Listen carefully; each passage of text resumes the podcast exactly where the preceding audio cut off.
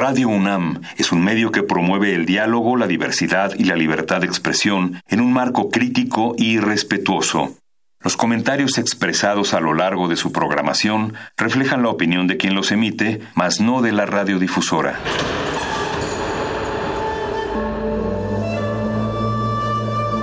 Un templo para la apreciación del ser mediante el sonido.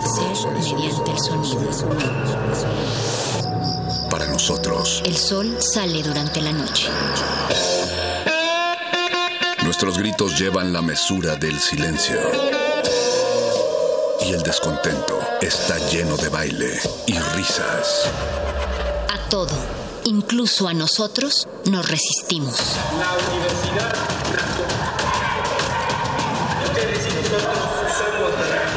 Resistencia modulada.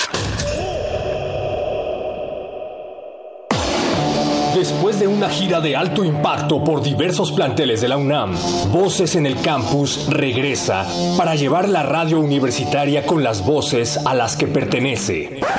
¿Quién?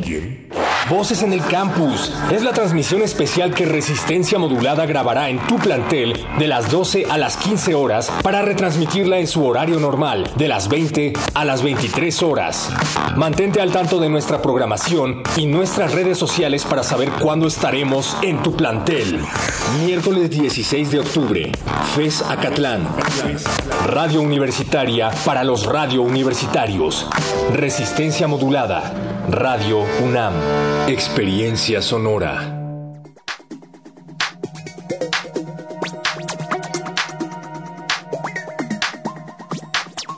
Esta es una nueva edición de Voces en el Campus y en esta ocasión nos complace estar transmitiendo en vivo, no en directo, desde la explanada de idiomas de la FES Acatlán. Y es un orgullo particularmente porque resulta, Nuche, que de la FES Acatlán han emanado, ¿qué te gusta? El 80 o el 90% de los colaboradores de, de, esta estación. No estoy seguro de que Benito Taibo, el director, sea de esta FES, pero sí hay un montón de gente de FES Acatlán en Radio UNAM y eso nos da mucho gusto. Sí, muchísimo gusto. Nos da eh, siempre encontrarnos con gente y talentos nuevos que ya les presentaremos próximamente, que también hemos tenido, han tenido presencia en otros espacios de Radio UNAM. Y felices, ya por fin llegamos aquí a saludos a la bromas, que ha estado preguntando desde hace ya varios meses si íbamos a venir por aquí. Pues ya se nos hizo a ambas partes visitarlos aquí en la FESA Catlán. Gracias a todos por seguirnos en arroba modulada en Twitter y en Facebook también Resistencia Modulada, en Instagram arroba R modulada manden sus fotos y etiquétenos. Para todos los incautos que no saben de qué se trata Voces en el campus, se los vamos a recordar, aunque me parece ocioso, porque en el momento en el que entras a la Universidad Nacional Autónoma de México, inmediatamente tienes que empezar a escuchar Radio UNAM, si es que no lo hacías desde antes, pero lo vamos a repetir aún así. Voces en el campus es la gira de resistencia modulada de plantel en plantel. Es decir, nosotros nos dedicamos a ir de plantel en plantel a hacer este tipo de transmisiones en directo para platicar con todos ustedes, con los alumnos, con los maestros y sobre todo con todas las personas que tengan proyectos artísticos, proyectos extracurriculares, o si tienes un 9 de promedio, pues también puedes venir aquí a los micrófonos de resistencia modulada para decirnos, pues, qué haces durante todo el día para tener esas calificaciones. Así es que nos da mucho gusto platicar con varios de ustedes. Si quieren acercarse de manera, eh, pues, no extraoficial, pero de manera breve, pues pueden acercarse con nuestra tía Ana, que es de la Dirección General de Atención a la Comunidad, que tiene unos papelitos en la mano. Ella va a estar apuntando sus nombres y sus peticiones musicales, porque esto no puede ser una transmisión en directo de radio sin complacencias musicales. Así es que pidan su canción y dedíquensela a su profesor favorito o al menos favorito. Dejen su mensaje de, de, amor. Eh, la vez pasada que estuvimos en Zaragoza dejaban muchos mensajes de amor. Vamos a ver qué tan cariñosos son aquí en la FESA Catlán. Y efectivamente trasladamos nuestra cabina desde Adolfo Prieto hasta acá, porque si Mahoma no va a la montaña, pues la montaña va a Mahoma. Entonces movimos todo para que ustedes abran, eh, mejor dicho, para que vengan aquí, les abrimos el espacio para que expresen lo que quieran las voces en el campus. Queremos escucharlas a través de Radio UNAM.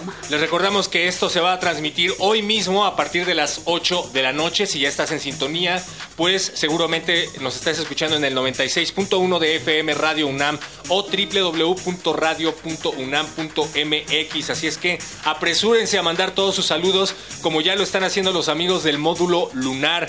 Queremos enviarle un saludo a toda la comunidad Acatlán de parte del módulo lunar que ya está financiando esta emisión con tacos de insectos. Dice Mario Conde que aprueba los tacos de tripa de pollo y de acosiles. Así es que si quieren eh, echarle una mordida a uno de esos tacos, pues acérquense con nuestros amigos del módulo lunar que van a estar regalando tacos hoy y mañana. Bueno, no sé si regalando, pero no creo que no creo que sean muy caros, la verdad. No, pero pues no Pídales uno de importa. cortesía de parte de están, están muy buenos. que van por ahí.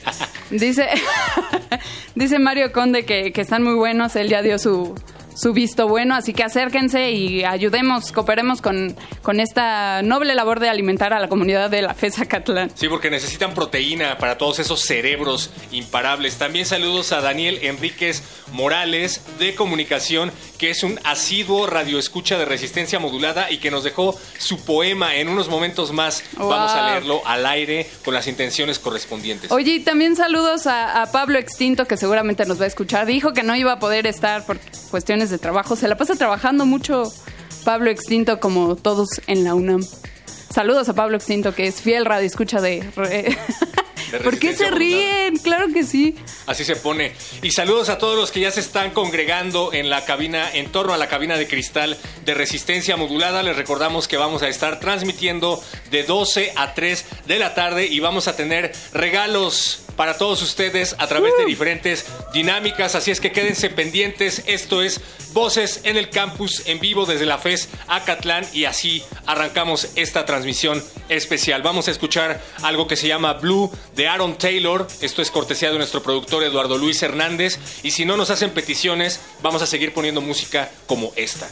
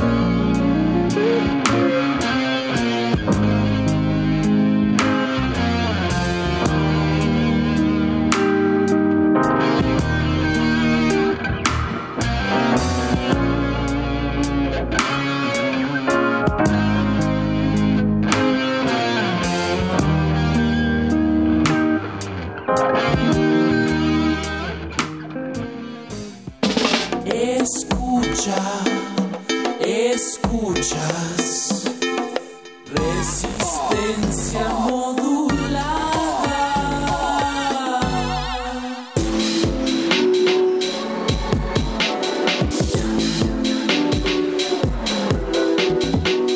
Estamos de regreso aquí en Voz en el Campus en la FES Acatlán y eh, justo ahorita en la cabina se encuentra con nosotros la coordinadora de difusión cultural, la doctora Lucía Acosta Ugalde.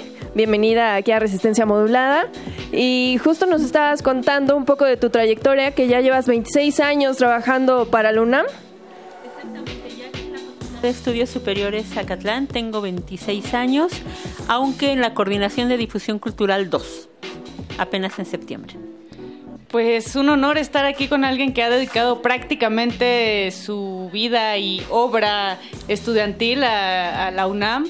Querida Mitch, hay que recordarles que, eh, bueno, estamos aquí todo el equipo de Resistencia Modulada eh, y esta transmisión se va a retransmitir justamente el día de hoy a las 8 de la noche en el 96.1 de FM y como bien decías, estamos ya iniciando en un tema que además nos gusta mucho cuando se trata de difusión cultural porque es algo que atañe a Radio UNAM, que atañe a Resistencia Modulada y que además pues algo bien importante, dicen que lo mejor de la época universitaria sucede fuera de los salones. No sé qué opinas tú, Lucía. A mí me parece que la, que la cultura como tal es una parte fundamental en la formación integral de los alumnos. O sea, yo creo que no nada más se trata de contenidos curriculares, lo sabemos, por supuesto que tiene que ver muchísimo con la extensión, con conocer, con empaparnos del arte, de la cultura, de las actividades estéticas y precisamente es lo que pretendemos aquí en la coordinación. Nos estabas contando que justo ya en estas fechas que estamos a mediados de octubre, Sí, ya para arrancar noviembre, que se acercan todas estas eh, pues, fechas de Día de Muertos, de celebraciones eh, que tienen calaveras y cosas así. Halloween. Ja- Ah, no, Halloween. no se hace ¿No? aquí, Ah, ¿no? Día Bueno, bueno, Ajá, vetada la yo, me- yo me acuerdo que a mí siempre me decían en la escuela así de Halloween Estados Unidos, Día de Muertos México. Pero ¿qué opina usted, maestra Lucía? Pues mira, nosotros particularmente es uno de nuestros festivales más importantes, o sea, sí lo consideramos, lo preparamos con mucho tiempo de anticipación y particularmente este año vamos a tener una serie de, de actividades, digamos, que pretenden involucrar tanto a comunidad interna como externa. En este caso, nosotros el día 29 arrancamos con, los eventos. Convocamos un concurso de puertas decoradas. Las diferentes coordinaciones y áreas académicas y áreas de servicio de la facultad decoran su puerta con temática de Toledo en este año, de la cosmogonía de Oaxaca. Entonces, bueno, hay un concurso de puertas decoradas y esto es el día 29.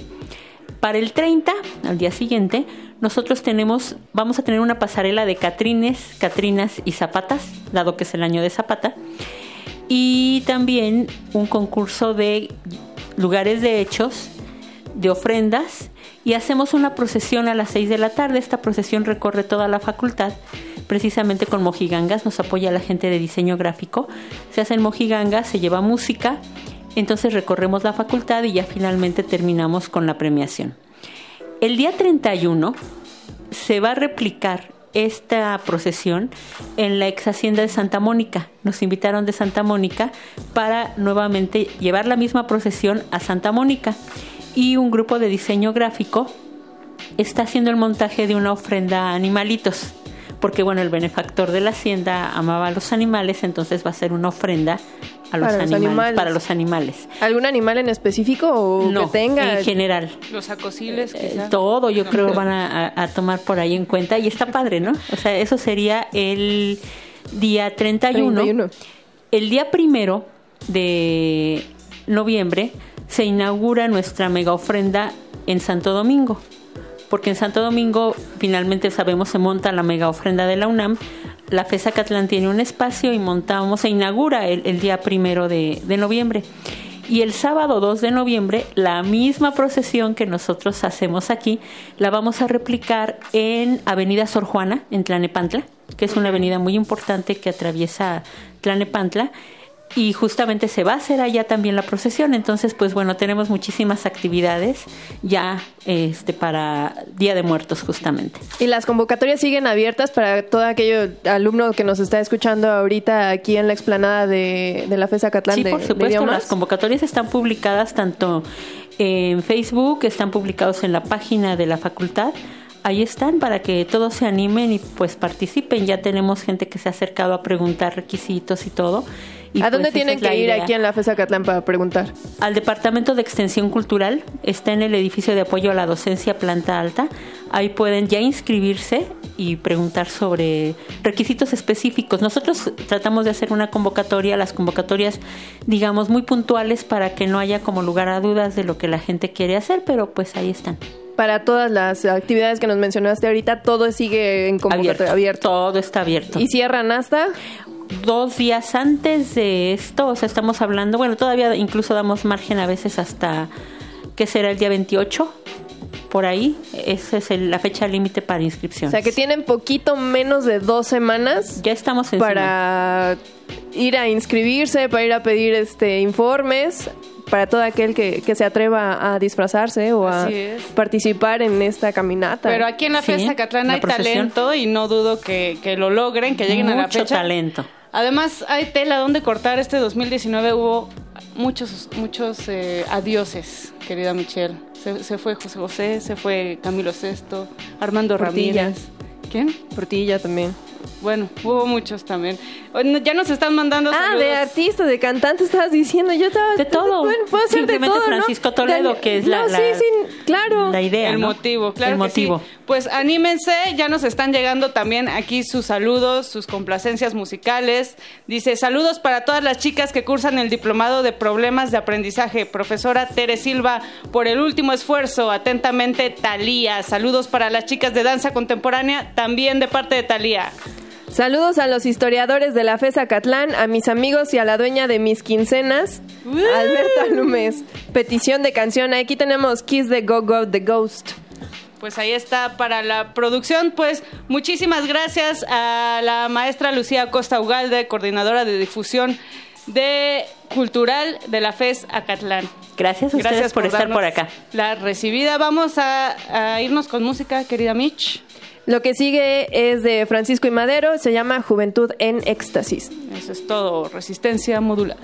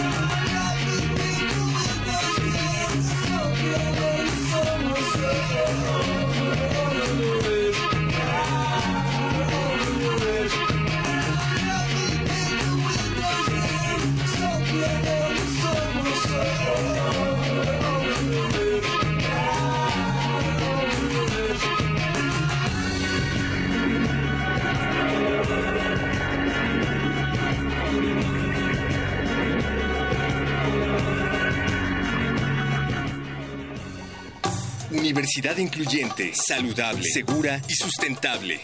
Dirección General de Atención a la Comunidad. Inclusión. Puedes verla al transitar en los pasillos, sin importar ropa, cuerpo o color de piel. Se escucha en las aulas, donde hay acceso a la información sin importar género, preferencia o identidad sexual. Se siente en el campus, donde puedes ser como quieras y siempre habrá personas que comparten nuestra identidad. La universidad es incluyente. Resistencia modulada.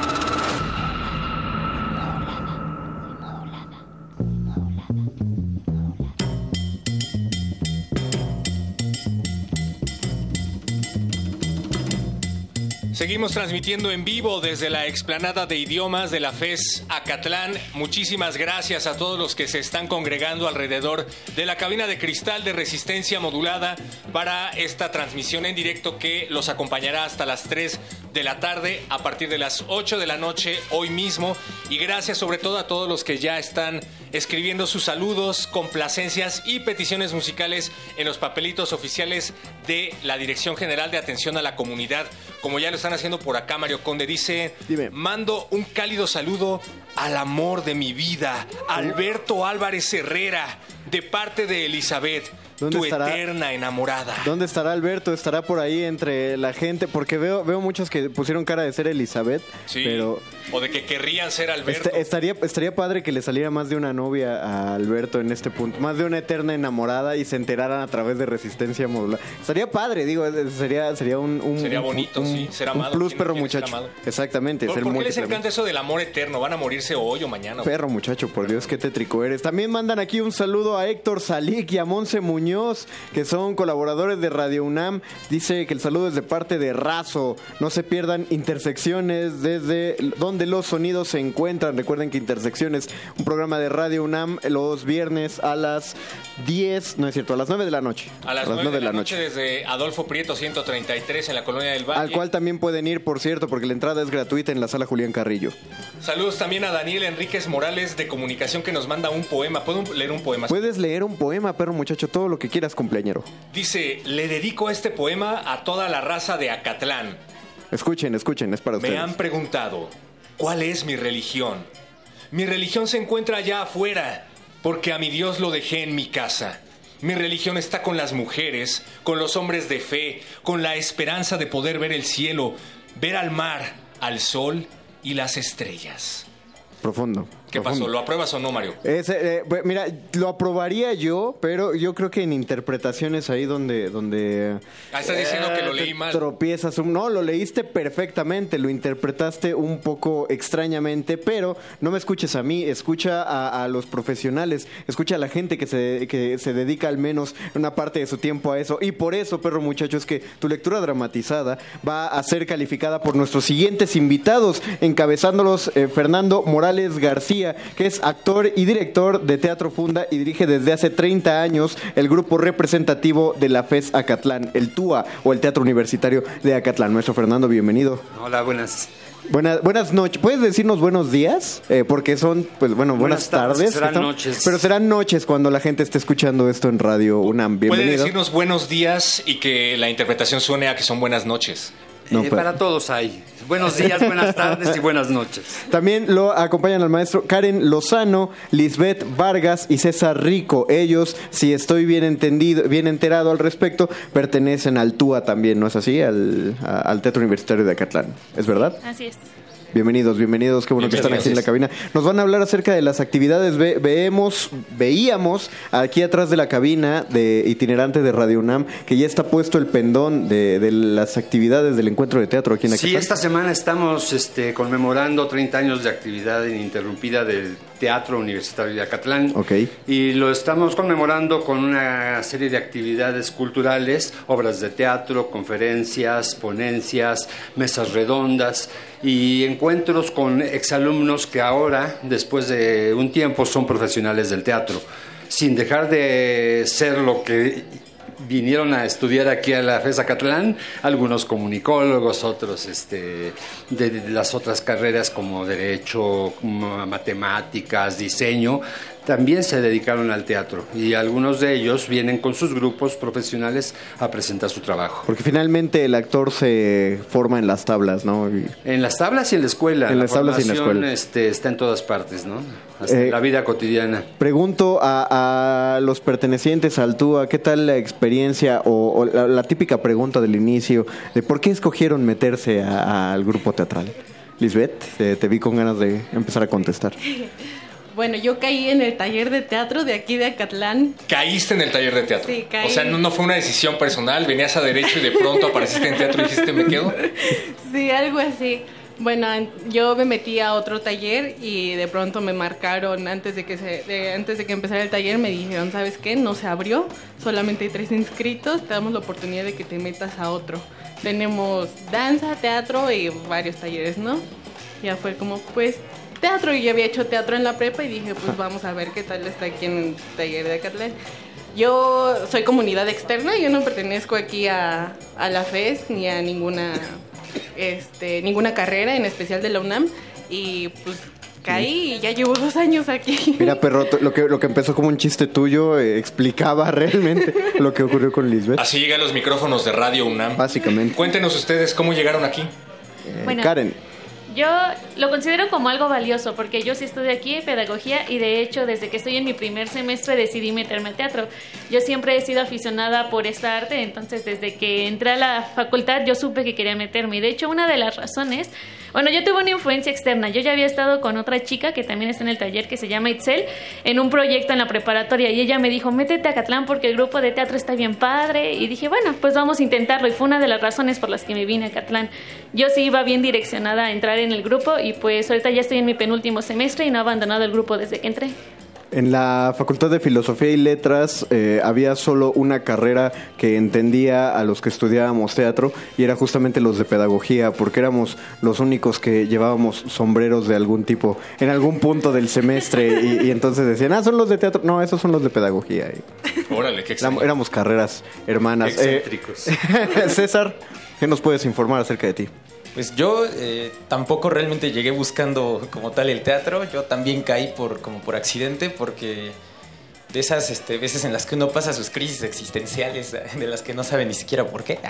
Total, este, me metí al taller esperando a ver a ver qué tal, porque yo yo antes no tenía experiencia de nada del teatro y pues como tal, la- metí yo como a la mitad de la carrera, más o menos, iba en mi cuarto semestre. Ahorita ya acabé, de hecho ya llevo como dos años fuera. Y ya, ya no tengo la misma oportunidad que antes de seguir viniendo todos los días, pero Claro. pues cuando se puede vengo. Y pues ya son cinco años desde que, desde que entré, desde que empecé a hacer teatro, desde que no he parado de hacer teatro. Y pues bendito. Fernando, eh, seguramente este es un discurso que debes repetir hasta el cansancio acerca de la utilidad en el teatro como complemento de otras disciplinas, pero te, te pediría que repitieras una vez más este, eso justamente para, para la, la audiencia que, que va a escuchar. este Como dicen programa. los manuales, coadyuva la formación Coadyuva la- de los universitarios, pero es mucho más que eso. En este grupo, cuando menos, este, se crea una comunidad muy particular y el teatro los lleva a otras partes. En la universidad, fuera de la universidad, damos funciones en, en, este, comunidades, en municipios, hemos salido a otros estados de la República, incluso hemos viajado al extranjero con las producciones que hacemos aquí Guau. y hemos presentado nuestro trabajo en Colombia, en Perú, en Costa Rica y eh, establecido un intercambio con otros creadores como nosotros que trabajan en escuelas no profesionales de arte. Eh, un intercambio, ellos vienen, nosotros vamos y estamos este, creando comunidad y llevando nuestro trabajo a que sea visto por otras este, realidades. ¿no? Y han sido galardonados además por todo esto, ¿no? El Teatro Sí. Universitario de la FESA Catlán ha sido galardonado en diversas partes de, de México, no sé del mundo. No, bueno, eh, el único festival al que hemos acudido que es concurso como tal es el de aquí, el Festival El Internacional de Teatro Universitario. Y en, en el recorrido que tenemos como grupo hemos ganado el festival en siete ocasiones en la categoría Wow. que nos corresponde. La categoría B la- es de escuelas no profesionales. de La B1, superiores. ¿no? Sí, B, la B. La B. Ah, claro, no hay, no hay uno tal. Y otros reconocimientos como mejores actrices, actores, iluminación, dirección, de muchos este, eh, niveles ha sido los reconocimientos en la universidad y en el Estado de México también, en la muestra estatal de teatro que se presenta cada año más o menos. Este año participaron en el FITU porque Vamos ahorita, a ahorita participar. ah, Ahorita claro, está porque ahorita está de las eliminatorias. A nosotros nos toca el 25 presentar nuestro trabajo. Ah, pues, eh, ¿por qué no invitamos a... La, la gente lo va a escuchar a tiempo, entonces... Sí, yo quiero también hacer otras invitaciones. Adelante, aprovechando adelante. el micrófono. No, claro que sí. Es que con lo- lo- los eventos que tenemos programamos cosas muy interesantes. El día de hoy se presenta una conf- conferencia magistral que imparte Alfonso Cárcamo, un egresado del CUT que también Ajá. formó parte de nuestro grupo. Mañana se presenta un grupo de Pachuca que son egresados del taller, egresados de la carrera y de, de la escuela de eh, Casa del Teatro. Y el viernes tenemos una conferencia magistral con eh, egresados del taller y de una videoconferencia desde Alemania de uno de nuestros integrantes. Ok, al menos la actividad de hoy, bueno, espero que le haya quedado clara a la gente que está fuera de la cabina, porque son los que todavía pueden asistir, los que están escuchando el programa a través de su radio y que ya es nochecito. Bueno, ya saben, hay actividades el día de mañana y el día viernes, el resto de la semana. Y el 25... Sí. eh, es la- 25 se presenta la obra en las eliminatorias del FITU aquí en el Teatro Javier Barros Sierra de la UNAM. Ah, es aquí en el. Barro Sierra. Ah, perfecto. Entonces el 25, para que busquen la programación, el título. El FITU. el fi- eh, no, el título de la obra. El título de la obra es una obra muy singular de un autor mexicano recientemente fallecido que se llama Vida y obra de Dalomismo. De Vida y obra de Dalomismo. Vida y obra de Dalomismo Sí de lo Enrique. Ballesté. Sí. Enrique Ballesté es un gran creador mexicano, este, de los que son pioneros de la- del teatro independiente en México.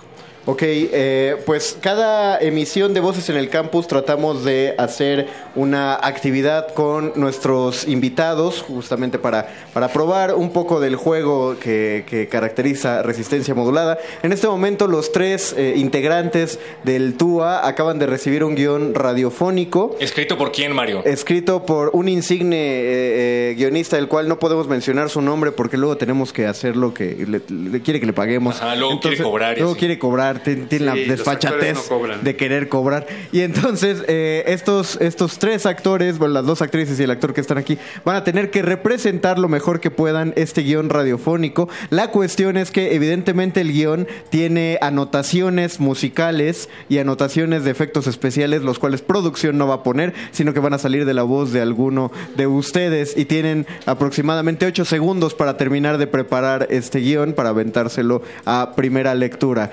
Pregunto a los actores, ¿están listos? Porque quedan dos segundos. Recuerden acercarse a sus micrófonos. Hay que decir, Mario Conde, que no es la primera vez que actores de teatro han leído guiones radiofónicos No. y se han topado con que la dificultad es, es extrema. No, no, es no, no. muy difícil leer guiones radiofónicos y sobre... Me pregunta que si son malos. No, son buenísimos. Los guiones son buenísimos. No, no, los guiones, no, los guiones son buenos. Los actores a los veces. actores, lo- los lo- actores a veces lo son. Mandamos un saludo, no es cierto, a Cheryl Strugo, a Galo Balcázar, que nos han ayudado en las interpretaciones. Recuerden, por favor, apunten los micrófonos hacia ustedes, no tengan miedo si se llega a escuchar algún golpe en la mesa por mover el micrófono, pues se arregla en postproducción, no es cierto, la Lolo, y no se va a arreglar. Eso se arregla en edición, Eso ¿no? se Como dice arregla el en meme. edición, dice el meme. ¿Están listos? Eh, Estén listos o no, vamos a comenzar. en 3, 2, 1, acción.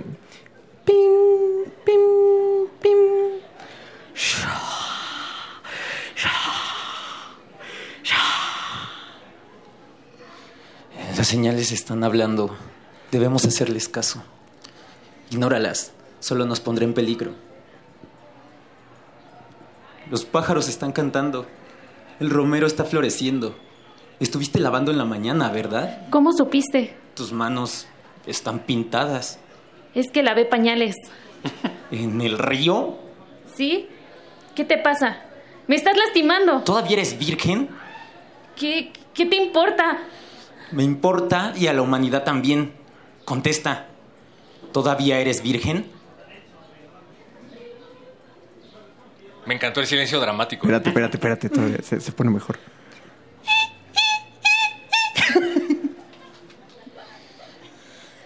Esta Navidad, una antigua amenaza vendrá del agua para llevarse la toda. Mesero, ¿me podría traer ¿me un podría agua, por favor? Sí. Gracias. Sí, en un momento se la traigo. Aquí está. Dígame, señor. Güey, ¿qué pedo con tu limonada? Eh, se la acabo de traer, señor. O sea, güey, mi vaso está vacío. Un tiburón quiere comer. Es que no entiendo, señor. Oiga, mi vaso también está vacío. ¿Qué está pasando? Algo se está bebiendo todo lo del restaurante. Carnita buena. Pero mira cómo beben los peces en el río. Pero mira cómo beben por ver a Dios nacido.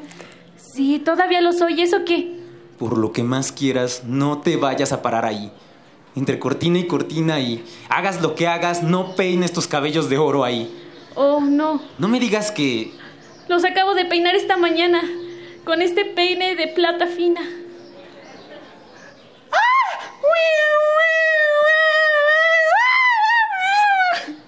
Durante las últimas horas se han reportado sequías en las inmediaciones del río, un extraño fenómeno de desasación que se ha extendido a los líquidos enlatados y embotellados. No está quedando nada más que beber. Tengo sed.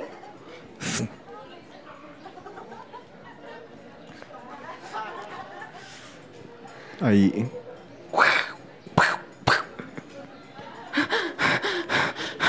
Corte, se terminó el tiempo. Gracias. Hicieron su mejor esfuerzo, los vamos a llamar nosotros. Ve- vemos, eh, vemos a la gente que estaba fuera de la cabina, que estaba entretenida. Lo que escucharon fue una interpretación del, tea- del grupo de teatro universitario de Acatlán, del tráiler de Los peces en el río, la película de terror navideña de resistencia modulada. Ten- ¿Tenemos el tráiler original, producción? Tenemos el tráiler original, no eh, pedimos demasiado de producción, pero no se pierdan la programación navideña eh, para, para escuchar la versión original, que no, no se le iguala en nada a la interpretación que hicieron en este momento Lisbeth, Karen y César.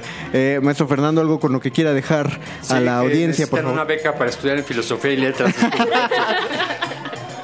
Pues favor. agradecemos, agradecemos al grupo de teatro universitario de Acatlán el haber estado aquí en la cabina radiofónica ante este público de ustedes no lo pueden ver porque están a través de la radio, pero hay cerca de eh, un conteo rápido que nos dio nuestra tía Ana, son 5400 estudiantes parados justo aquí afuera de la cabina. Se alcanzan a escuchar muchísimos de, de ellos. Sí, un, un conteo de ya están haciendo la ola. Deberían verlo, es impresionante. 5400 almas haciendo una ola aquí afuera de la Ellos cabina. hacer los efectos de sonido. Muchísimas gracias y gracias también a Alberto Álvarez que nos pide esta canción que se llama Kiss the Go Goat The Ghost. Muchas gracias, maestro Fernando. Gracias, gracias. a ustedes. Muchas gracias, eh, Karen, Lisbeth, No César. olviden vida y obra de Da lo mismo el viernes a las 13 horas en el Teatro Javier Barro Sierra. Es en este mismo teatro, ¿no? En el, en el Javier Barros Sierra. Eh, ah, den portazo, abarroten la sala, llénenla para que las autoridades de Acatlán den hasta una temporada. ¿Todavía se dice gracias. mucha mierda, señor?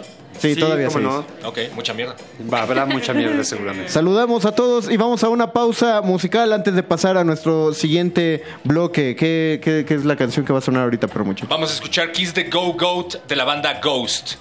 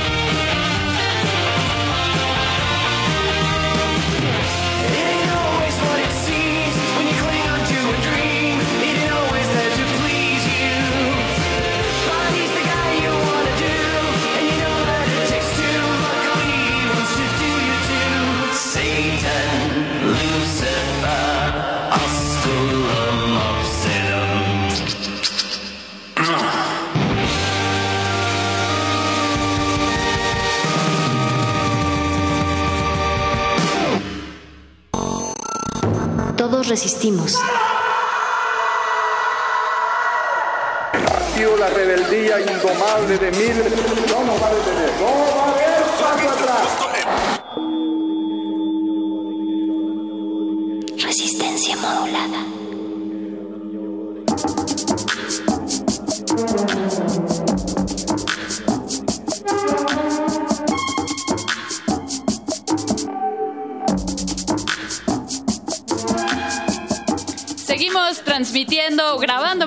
Voces en el campus para transmitir a las 8 de la noche este miércoles 16 de octubre.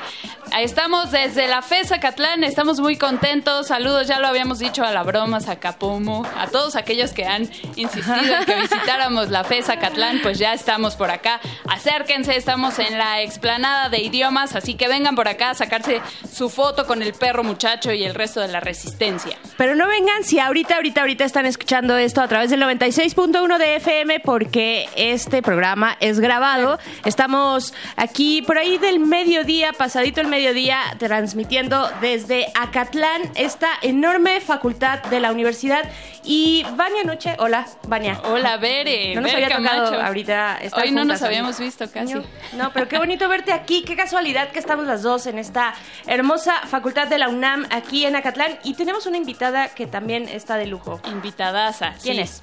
Kubik Vargas, nada más y nada menos. eh, aquellos que, que hayan escuchado también Calme Cali, pues ya la conocen. Pero para aquellos que no la pues ella es estudiante justamente de la FESA Catlán, de la carrera de pedagogía. Es una joven emprendedora responsable de la fundación de bibliotecas comunitarias en Tlahuiltoltepec, Oaxaca, y estamos felices de tenerte en la Resistencia. Kubik, ¿cómo estás? Ay, muchas gracias, Vani, y también con gusto de volver a verte otra vez. Ay, Kubik, pues qué, qué padre. Bueno, no nos conocíamos, pero de verdad es un gusto encontrarse personas como tú que tienen un compromiso bien interesante con su comunidad. Es tu caso. Tú eres eh, estudiante, estudiante todavía actualmente, sí, ¿verdad? ah, actualmente estoy en el quinto semestre de la carrera de pedagogía. de pedagogía, pero tienes además este proyecto, este proyecto que es la biblioteca comunitaria eh, en lugares, en distintos lugares, rancherías de Tlahuitoltepec, en Oaxaca. Cuéntanos de Tlahuitoltepec, yo no he ido a esa parte de Oaxaca, cuéntanos cuáles son sus características, cómo es la población allá, cómo fuiste también emprendiendo este, este proyecto de bibliotecas comunitarias. Ah, bueno, un poco de lo que es Tlahuitoltepec. eh, queda a, a tres horas de la ciudad de Oaxaca. Es un, no es tan lejos como de la capital. Eh, es un, eh, es completa, está completamente en la Sierra Mije, entonces está entre montañas que son majestuosas. Hace mucho frío en ciertas temporadas, aunque casi siempre el clima es frío y también hay mucha neblina. Eh, bueno, ¿cómo surgió el proyecto de las bibliotecas comunitarias?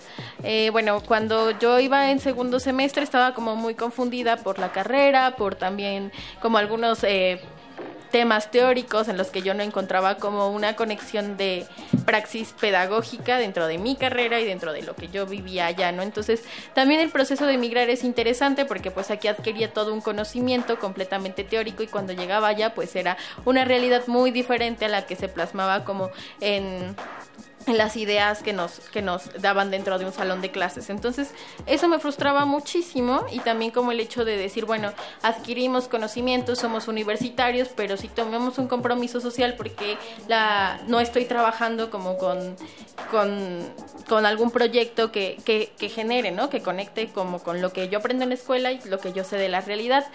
Entonces, como bajo todo este conflicto y bajo todas estas crisis en las que también pensé en dejar la carrera y ser autodidacta y decir, bueno, creo que aprendo más como trabajando en mi contexto, pues dije, bueno, a mí siempre me ha gustado muchísimo leer. Entonces, ¿por qué no hacemos una biblioteca, sobre todo con la, con la idea de descentralizar la información de la zona urbana a la zona rural? Y también como un espacio donde se pueda visibilizar y valorizar el conocimiento que ha sido de- negado de las propias comunidades. Ujú. Entonces fue así como surgió la idea de la biblioteca comunitaria. También me acuerdo mucho que yo tenía una clase aquí que se llamaba Sociología de la Educación, entonces mi maestra era como muy... eh, eh, nos nos eh, exponía mucho como el compromiso que teníamos como mujeres, porque la mayoría de pedagogía también somos mujeres, y también como en esta práctica social.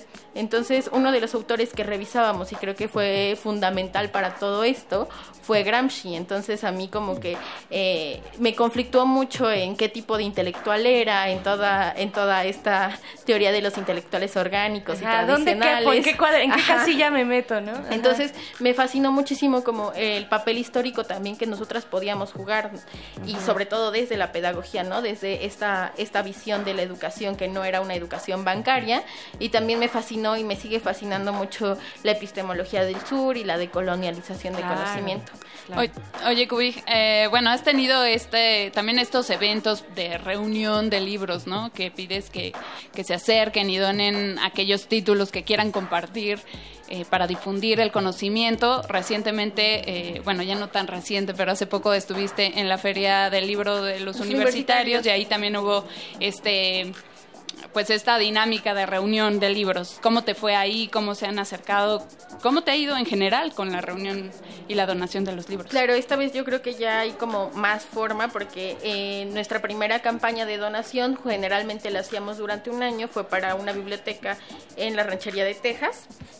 Y pues aquí la dinámica pues era como de eh, lanzar un post en Facebook, eh, se compartió como 17 veces y pues la gente que nos donaba era pues gente cercana a, a mí o a mi hermana quien es la otra responsable del proyecto, pero después de eso pues eh, cuando ya fundamos esa biblioteca pues ya hicimos un poco con más formalidad y pusimos una, una página en Facebook.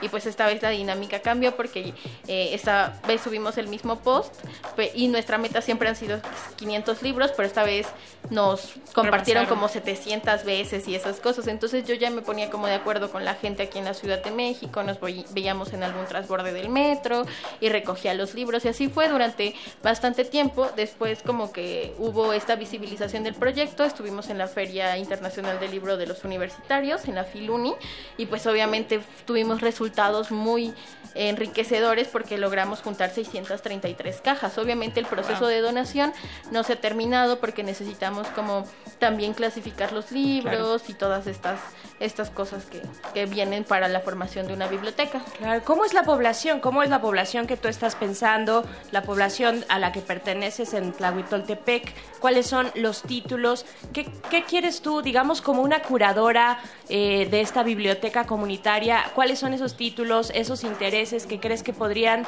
eh, funcionar para una comunidad que también tiene saberes propios, ¿no? Ujú, O sea, claro. ¿cómo, ¿Cómo se da esta dinámica?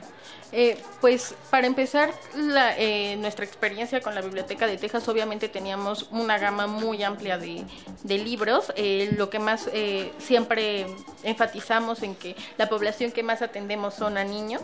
Ah, Entonces, obviamente necesitamos muchos libros infantiles y también libros que también eh, se gesten dendo- desde los contextos de nuestro país. Nos llegó como una colección de libros y cuentos en maya, entonces trabajábamos mucho con los niños acerca como de eso, ¿no? De que también eh, eh, se, se está escribiendo en maya, también se puede escribir en mije, ¿no? O también existe toda esta vi- visibilización en un cuento que es publicado en, en maya o en sotzil o en otomí, porque esos eran como los que más nos llegaban. Y, y también se puede escribir un cuento en mije o también se puede visibilizar esa tradición oral. Entonces trabajábamos con los niños a partir de todas esas, de, de, toda, de todos esos cuentos, de todas esas lecturas. Y pues es, era, es muy importante que la- los libros que nos ha- han donado, pues obviamente es el material infantil, que es como lo más relevante. También tenemos una población de jóvenes, pero no es tan grande como la de los niños. Ajá. Y en la experiencia que tuvimos, el acercarnos a la lectura con ellos era a través de cómics y... y- y Novelas eso. gráficas, Sí, ¿no? novelas gráficas. Tuvimos un éxito muy grande con eso. Ay, qué bien. Y cuando no estás tú o no está tu hermana, ¿cómo- o sea, ¿cómo se lleva a cabo esta cuestión también de, La de la organización, difusión, ¿no? no? Eh, O sea, sí de la organización del catálogo, pero también de la difusión, o sea, como eh, hay algún acercamiento con los padres o madres o hermanos mayores, como para que esto sea eh, una, una comunidad lectora. De pronto es difícil que los más chiquitos se acerquen y vayan y toquen en la biblioteca, o tal vez no, tal vez, tal vez iban solitos y agarran el libro, pero ¿cómo ha sido esto? Ya como, ¿cómo ha sido recibido por la comunidad? Creo que es también un conflicto muy grande para mí porque pues yo estoy en quinto semestre de la carrera, todavía tengo un año y medio más que estudiar, entonces no puedo estar al 100% en mi comunidad como me gustaría, ¿no? O sea, me gustaría ser la facilitadora de esa biblioteca, pero pues existe este impedimento de, de la Sí. carrera. Y también es un conflicto en el que digo, bueno, o dejo la carrera, o estoy allá, o estoy acá. Entonces, lo que pasa es que también nos enfrentamos como esta falta de recursos que existe para pagarle a alguien que esté de tiempo completo en el lugar. Eh, también, obviamente, todos los proyectos eh, llevan una trayectoria y en nuestra trayectoria, pues estamos trabajando dentro de un edificio comunitario, pero ya ahora que hemos trabajado más con la población, nos damos cuenta de que existen necesidades ya diferentes, como nos gustaría tener un edificio independiente Claro. donde también no solo sea una biblioteca, sino también una ludoteca, porque una forma de la que nos acercábamos también a los niños para hacer promoción a la lectura era a través de juegos, de juegos de mesa, de materiales didácticos, Claro. de pintura, entonces eh, nos gustaría ya entrar en esa fase del proyecto y también conseguir recursos para que alguien esté como de tiempo completo, sea un tallerista y esté también siendo facilitador com- como promotor de lectura. Claro. Oye, Kubik, eh, bueno, has reunido muchísimos libros, pero tenemos en esta dinámica para ti que nos queremos que nos digas tres libros que pudieras llevar a pues, un lugar recóndito. O sea, si solo tuvieras la oportunidad de llevar tres libros a las comunidades, por ejemplo, y pudieras llevar muchas copias, pero solo tres títulos, ¿cuáles serían? Ok, bueno, esa es una pregunta difícil, pero creo que el primer libro y es uno de los más importantes para mí porque también habla como de este México rural y este México eh, de las comunidades es eh, Juan Rulfo, serían como estos dos títulos, eh, Pedro Páramo y El Llano en Llamas. Al tercero pienso que también sería como algo de poesía, pero eh, todavía estoy, eh, estoy un poco conflictuada y a mí me gusta en general, eh, soy admiradora de la poesía de José Emilio Pacheco, entonces llevaría algunos poemas de José Emilio Pacheco, pero recalcaría con estos dos, dos libros de Juan Rulfo. Perfecto, pues. Rubik se nos fue, sí, está, está increíble, la verdad, esta selección además es como básica y grande en cuanto a la cultura que cubren estos, estos Exacto. autores, ¿no? Estos dos autores. Pero bueno, Kubik, Muchas gracias, Vargas, Kubik. muchas gracias. No, Este, muchas ¿dónde- gracias nada a más ustedes. rápido, ¿dónde nos contactamos en Facebook? Bueno, tenemos una eh, página en Facebook que se llama Bibliotecas Comunitarias. Ok. Ahí hemos subido como todo el proceso que hemos tenido del proyecto y también como a algunos materiales y recursos como videos y también como fotos. Entonces, si nos quieren seguir, ahí estamos. Claro que sí, lo Ahí compartiremos en nuestras redes sociales, arroba R modulada y nos vamos con esto. Con esto de Sigan con nosotros aquí en Radio UNAM. Vámonos. Soy lesbiana en una, soy lesbiana en una nación que compulsivamente me persigue. Me persigue. Resistencia modulada.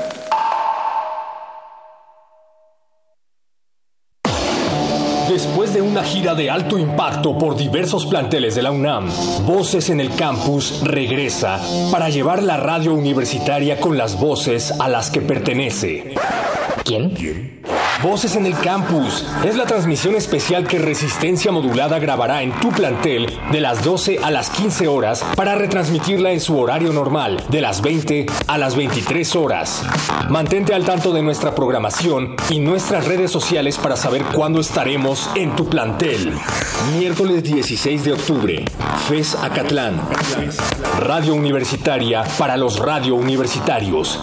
Resistencia Modulada. Radio UNAM. Experiencia sonora.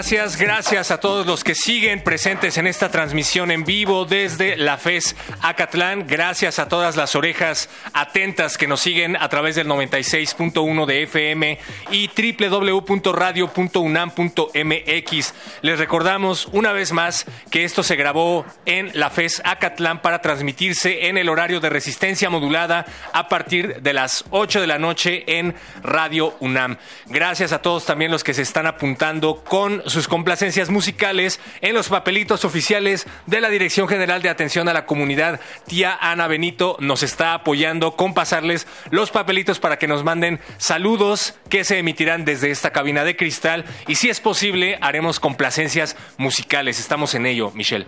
Ya por acá ya tenemos varias complacencias. eh, pongan Double Knot de Stray Kids y Don't Stop Me Now de Queen. Andan pidiendo muchas de Queen. Todavía está la fiebre de Queen. Me sorprende que a un año. Eh, Muse Neutron, Star también. Y Die For You de The Weeknd.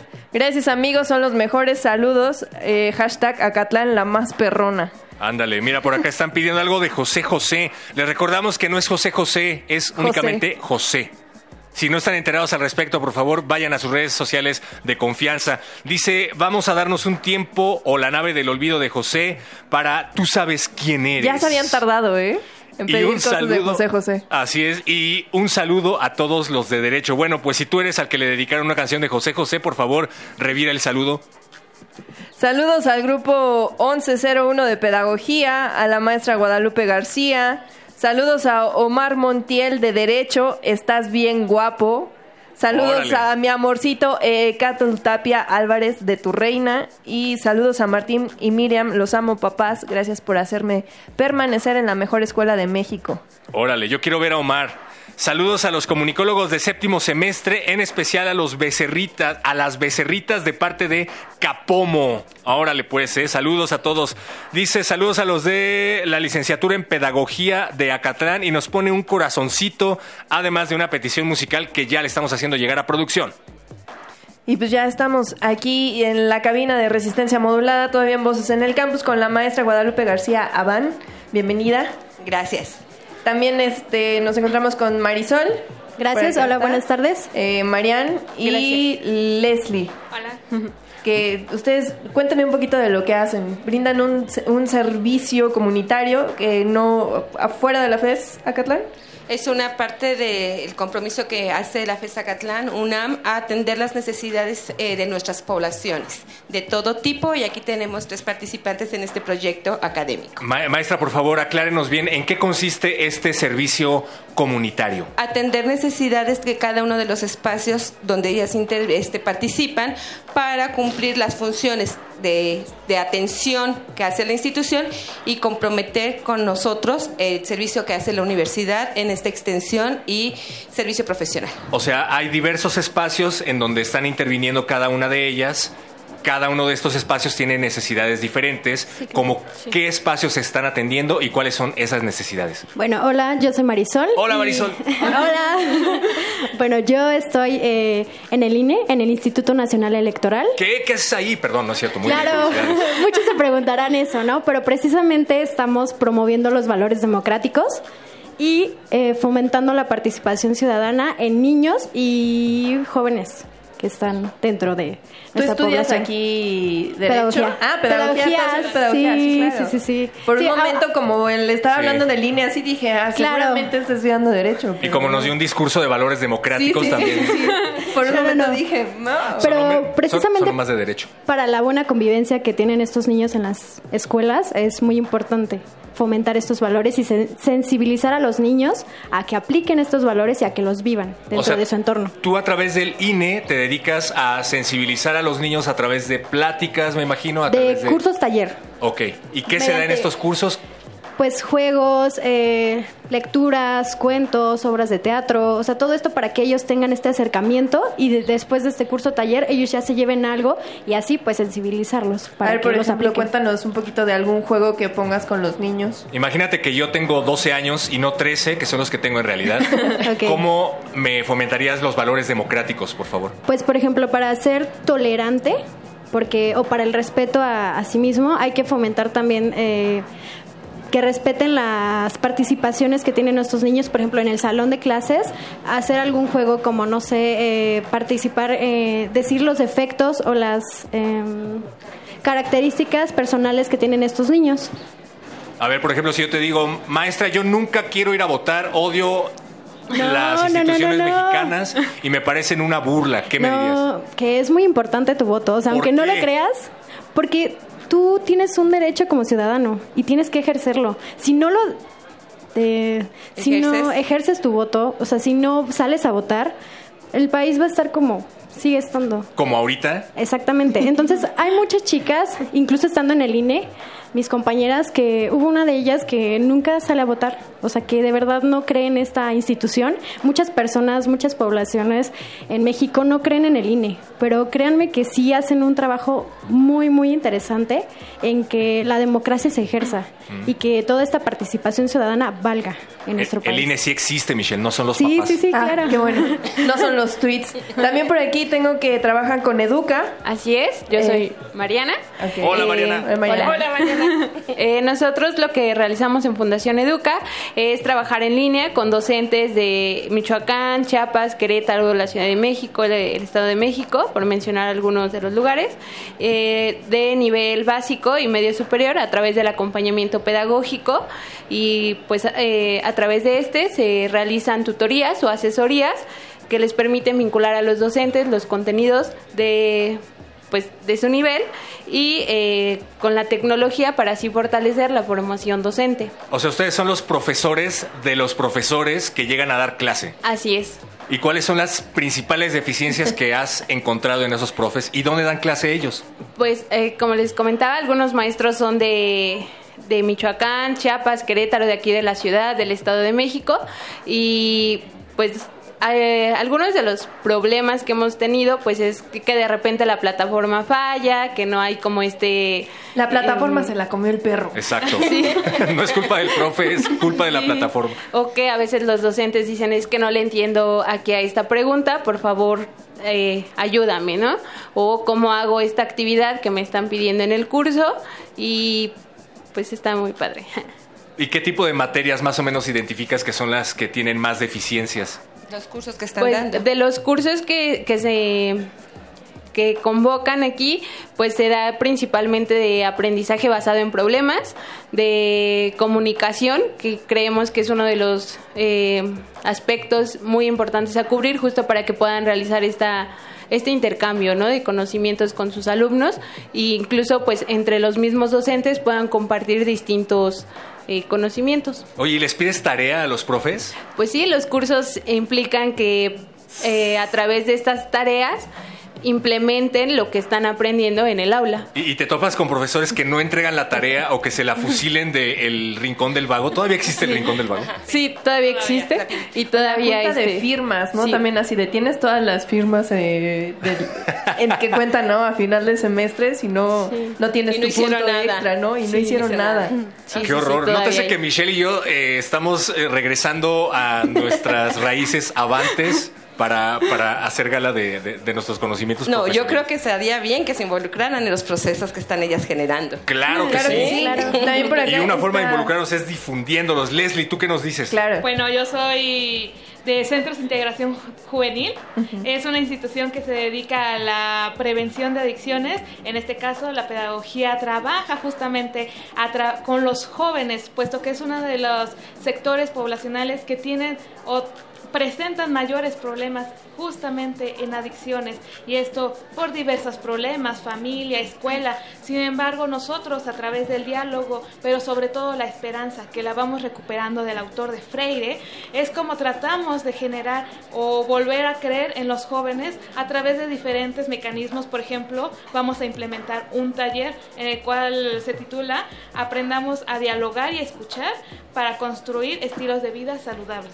Y a este taller, por ejemplo, puede acudir cualquier persona o solamente los que están en los centros de integración. Ahorita estamos, vamos a trabajar en una institución de nivel medio superior que está dirigido justamente a este taller. Nosotros trabajamos más en campo, las escuelas son las que van a buscar a centros de integración juvenil para dar pláticas o, o talleres, diferentes formas de trabajar justamente la prevención.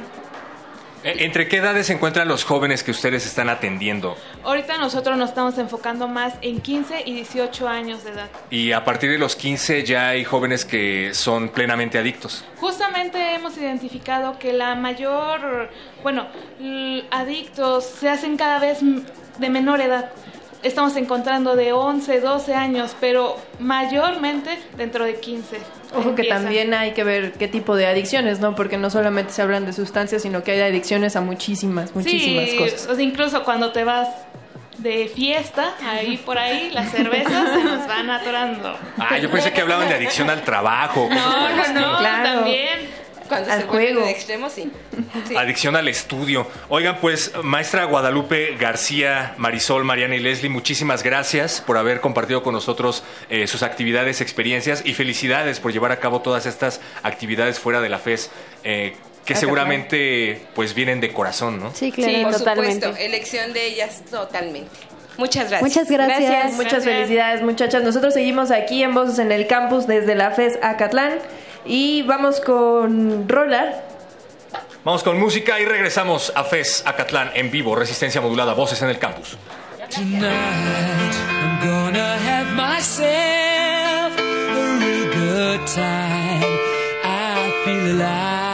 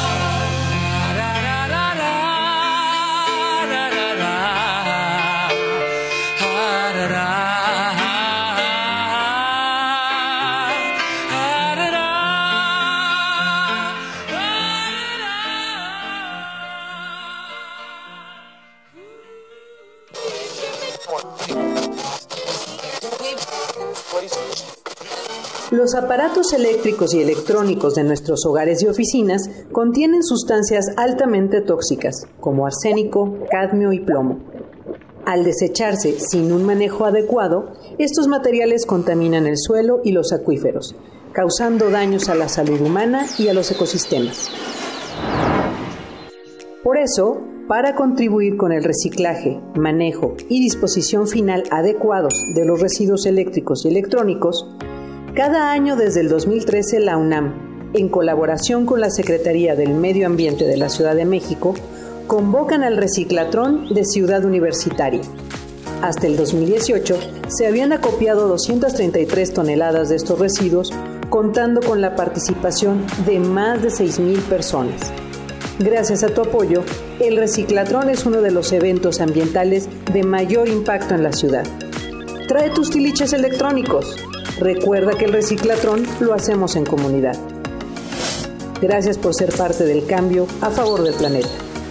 Te esperamos este jueves 24 y viernes 25 de octubre de 8 de la mañana a 4 de la tarde en el estacionamiento de la tienda UNAM en Ciudad Universitaria. No faltes, Reciclatrón CU 2019, Comunidad Sustentable. Escucha, escuchas. Resistencia modulada.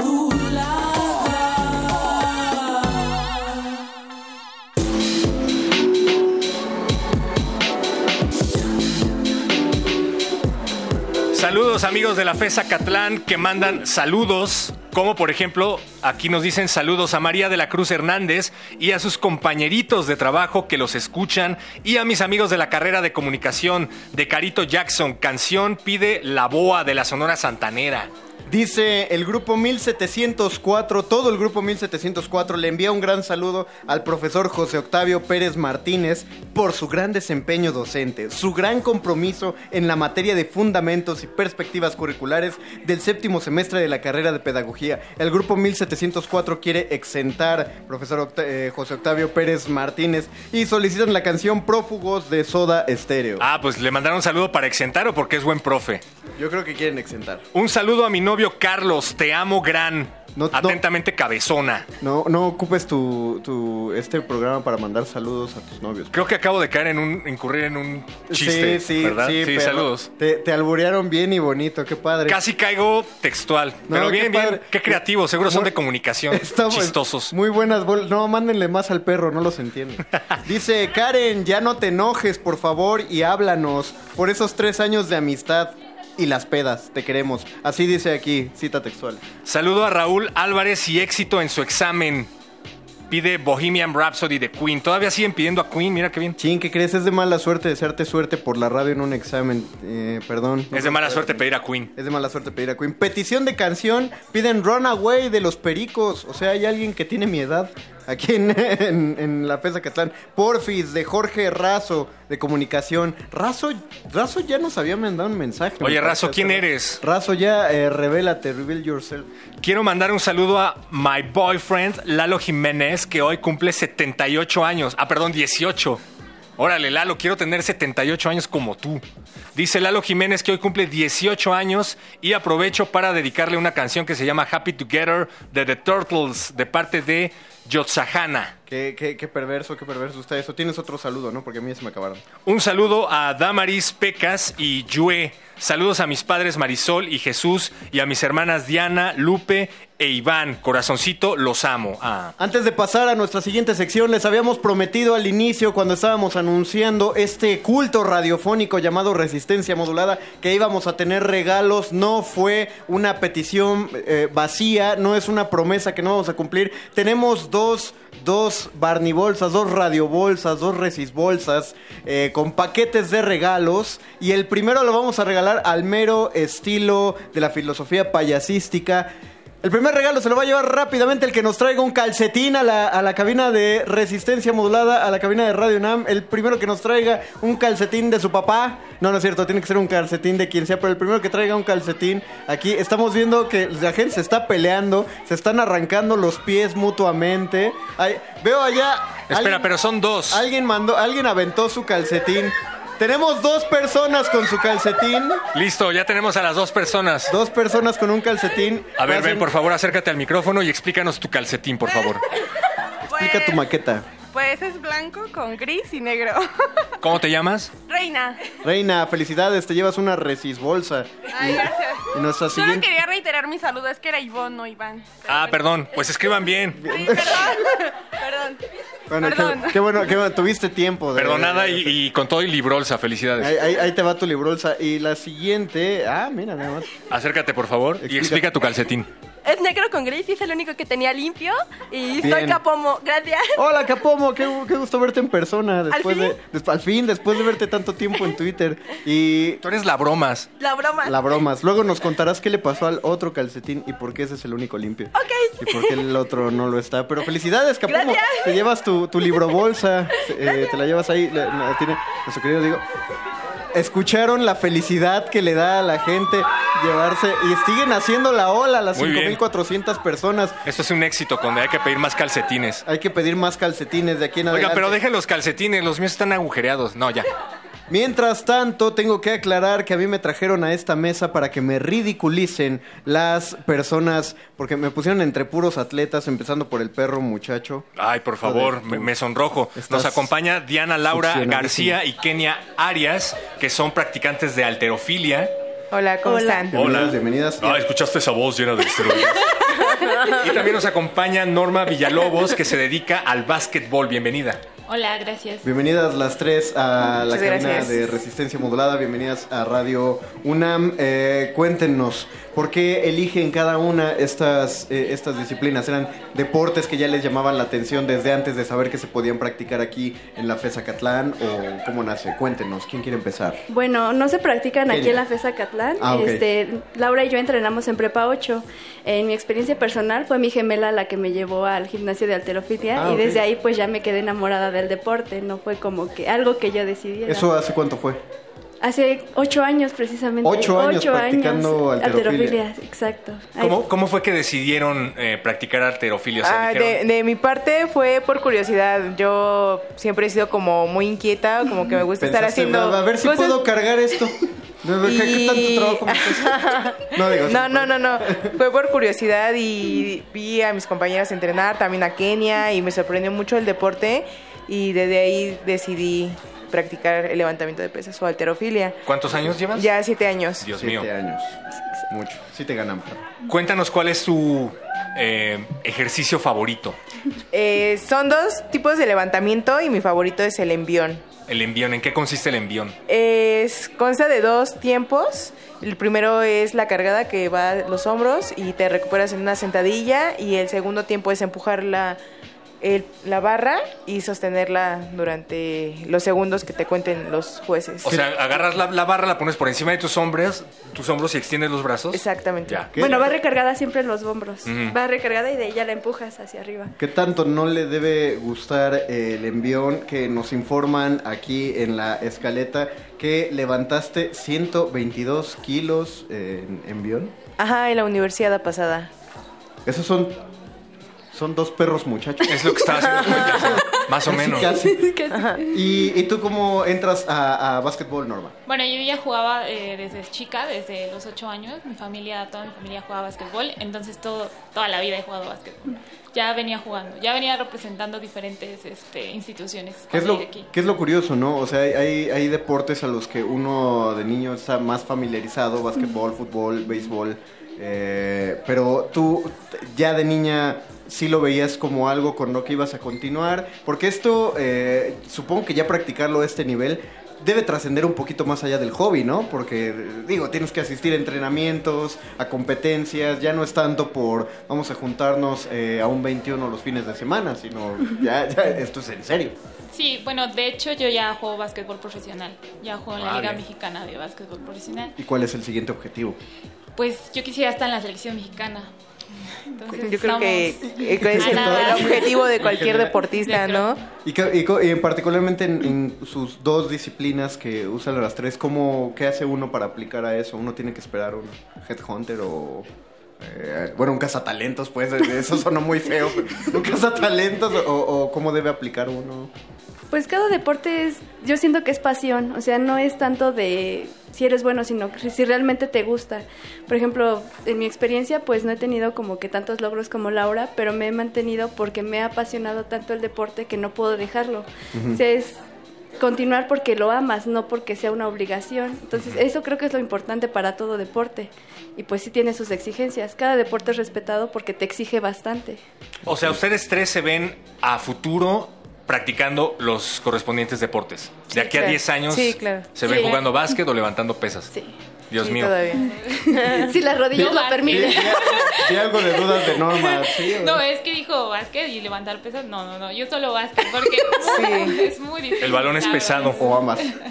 Yo, yo me pregunto, bueno, me han contado que una parte fundamental de el deporte, sobre todo cuando tiene que ver con ejercicios físicos extremos como el levantamiento de peso, eh, es muy importante la alimentación. ¿Les ha costado trabajo el tema de la alimentación? O sea, ¿han tenido que seguir una dieta rigurosa? ¿Por qué me estás apuntando? ¿Por qué se están riendo? Por- o sea, ¿por qué se ríen ellas? ¿Por qué me apuntas tú? Yo te estoy apuntando porque tienes escondidos los tacos No, de no, no. así eh, yo creo que, pues sí es fundamental la alimentación, saber alimentarte.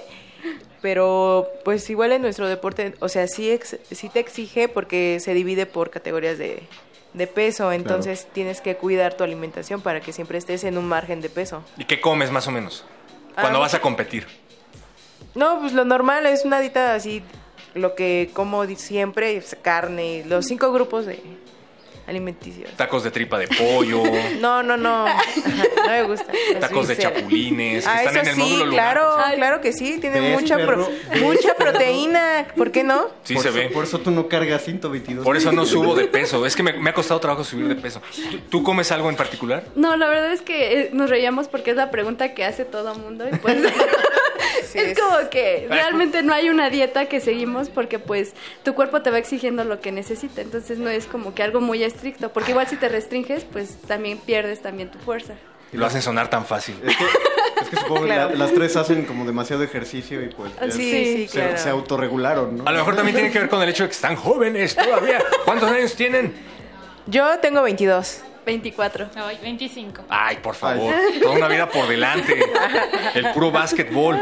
El abuelo Conde les tiene una dinámica. Tenemos dinámicas en cada una de, nuestro, de, de nuestras entrevistas, así que queremos que utilicen todo, todo su, su conocimiento y su capacidad vocal para hacernos a entender a las personas que, que no cargamos 96 o, 100 o, o 122 kilos.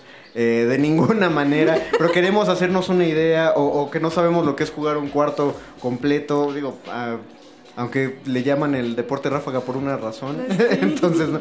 queremos que, que lo pongan en palabras, así que hago una pregunta. Eh, primero va a ser para Kenia y para Diana, para que nos hagan eh, este equivalente. ¿Qué pesa más? ¿96 kilos o llegar con hambre al puesto y que ya no haya tacos? ¿Por qué me preguntas algo tan difícil? Que Queremos hacernos una idea todos para saber qué es, qué es más pesado. En mi opinión, que, esté, que ya no haya comida es más pesado y te duele más. Entonces, ¿Con qué facilidad calzan, ca- cargan entonces 96? Están jóvenes. Eh, eh, pregunto ahora sí a Norma Laura. Norma, ¿qué pesa más? ¿Un cuarto a full o la culpa? Cualquier culpa. ¿Qué es más- Espera, pero ¿qué tipo de culpa? ¿Qué es más Sí, difícil? La que sea, la que sea. O sea, si sientes culpa, es culpa. Una culpita así. Culpa tranquila. por haberte Ay, fusilado a un trabajo de la Ah, escuela. eso no es culpa, eso es miedo. Eso es miedo a que te atrapen, eso no es culpa. Ah, eso es fácil. Cu- No, no, no, culpa, culpa de... eh, ¿Qué te ha hecho sentir culpable, perro? ¿Qué me ha hecho sentir culpable? Nada, yo no me arrepiento de nada. bien dicho. Culpa, culpa de que te guste la pareja de un amigo. Eso es culpa. No me ha pasado, pero. Yo creo que. ¿Por qué, este, ¿por qué no censuras la Lulu? ¿Te, te, te entró algo? Te, te toqué un tema sensible. Les ¿todo ha bien? pasado. Te sintió reconocido. este, pues el cuarto. El cuarto, Cuarto, muy bien, cuarto. muy bien. Eh, pregunto a Diana y a Kenia, ¿qué pesa más, 96 kilos o el semestre? 96 kilos. Ah, ¿Qué estás estudiando? arquitectura. Ok. Muy bien. Nada más para recordar. Sí. Diana, ¿Qué, qué, qué cansa más? ¿Todo el juego sin agua Laura. o el semestre? Eh, perdón, perdón, no, eh, Laura. El semestre. ¿Tú qué estás estudiando? Relaciones internacionales. Ay, por favor. Muy bien. Digo, no, sí, tienes razón. Y la última pregunta para cerrar. ¿Qué pesa más? ¿Los 96 kilos o todo el juego sin agua? ¿O el peso de su indiferencia? No, no he, no he pasado por eso. Yo creo que los Muy bien. 96. Muy bien. Todo el juego. Todo el juego. Todo el juego. La indiferencia no me importa. No me importa. Me encanta. No, no sabía. He Los pasado dos, por los tres y todos me pesan igual. La vida es horrenda. Gracias, gracias a Diana Laura García Hernández, a Kenia Yesenia Arias Cruz y a Norma Laura Villalobos. Eh, Osani, gracias. Muchas gracias por habernos acompañado en esta parte de Voces en el Campus. Les recordamos a la gente que estamos aquí que se va a transmitir el día de hoy a las 8 de la noche. Por la hora va a sonar más o menos a las 9. Pero bueno, escuchen toda la emisión. ¿vale? Ok. Saludamos a todos y gracias por haber Muchas venido. gracias por la invitación. Felicidades y sigan Gracias. cargando esos pesos eh, sobre sus espaldas, no sobre sus pechos. Ahorita van a cargar a perro muchacho en este en- para Instagram. No peso mucho. Vamos a escuchar una petición de todos ustedes. Se llama Die for You de The Weeknd.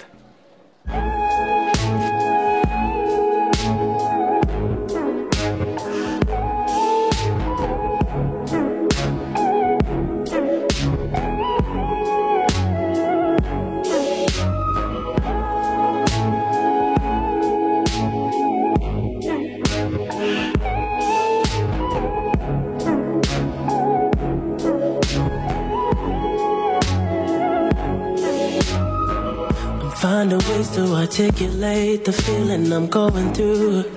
I just can't say I don't love you. Cause I love you. Yeah, it's hard for me to communicate the thoughts that I hold. But tonight I'm gonna let you know. Let me tell the truth. Baby, let me tell the truth. Yeah. You know what I'm thinking, see your eyes. You hate that you want me, hate it when you cry. You're scared to be lonely, especially in the night. I'm scared that I'll miss you. Happens every time. I don't want this feeling. I can't afford love. I try to find reason to pull us apart. It ain't working, cause you're perfect, and I know that you're worth it. I can't walk away.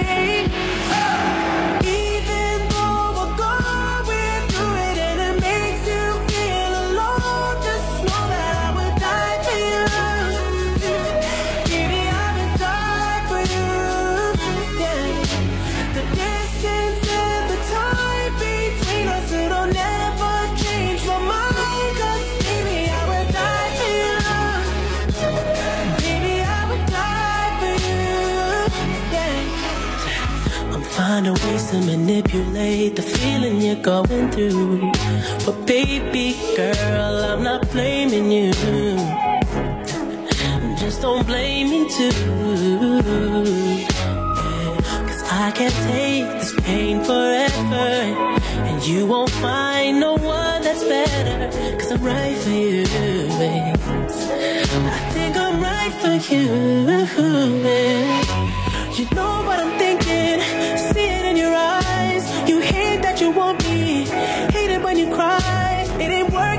you're perfect, and I know that you're worth it. I can't walk away.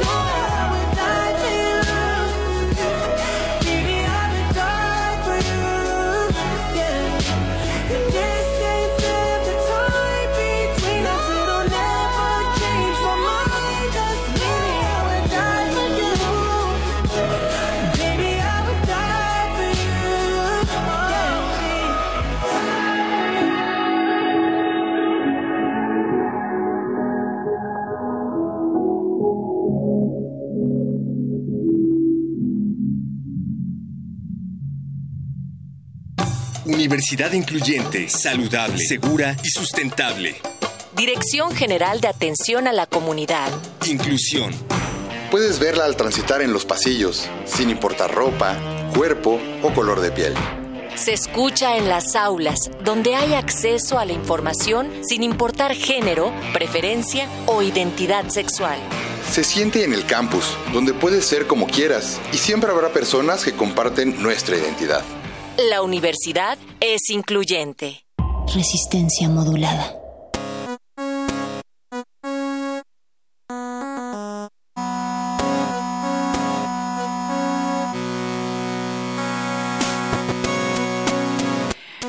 Y esto es Voces en el campus de resistencia modulada en eh, contubernio, iba a decir, pero en realidad es en alianza con Degaku. Muchas gracias por estar aquí. Estamos en la FES Acatlán y ya está nuestro siguiente invitado, Vania Nuche. Sí, ya está por aquí eh, Darío Taucuitli Ramírez Miranda, mejor conocido como Celtic. ¿Cómo estás? Hola chicas, bien, bien, ¿ustedes qué tal?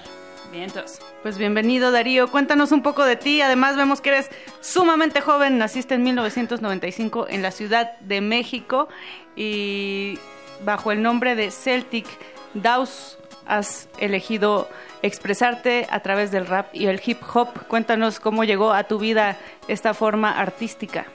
Pues en sí, hace muchos años eh, yo escribía poesía y llegó un momento en el que ya no, no pude más, o sea, ya la poesía no me bastaba, no era, no era suficiente para todo lo que yo quería expresar. Y un amigo, yo no conocía el rap, yo no conocía lo que, lo que era, y él me dijo, oye, tú haces algo muy similar a, a lo que yo escucho, ¿no? Él escuchaba muchos raperos españoles, yo para ese entonces solamente conocía a Eminem, 50 Cent, Snoop Dogg, y yo no sabía que eso era rap, yo solamente sabía que era música y ya. Solo te movía y ya. Así es. Entonces él me dijo, ¿y lo que tú haces es rap? Le dije, no, yo no hago rap. O sea, lo mío es poesía, nada más me gusta como ponerle un poco de ritmo y ya. Me dijo, tú deberías escribirlo ya como pensado como rap. Entonces empecé a escribir estas canciones que en un principio pues eran como amor, desamor y cosas así. Claro.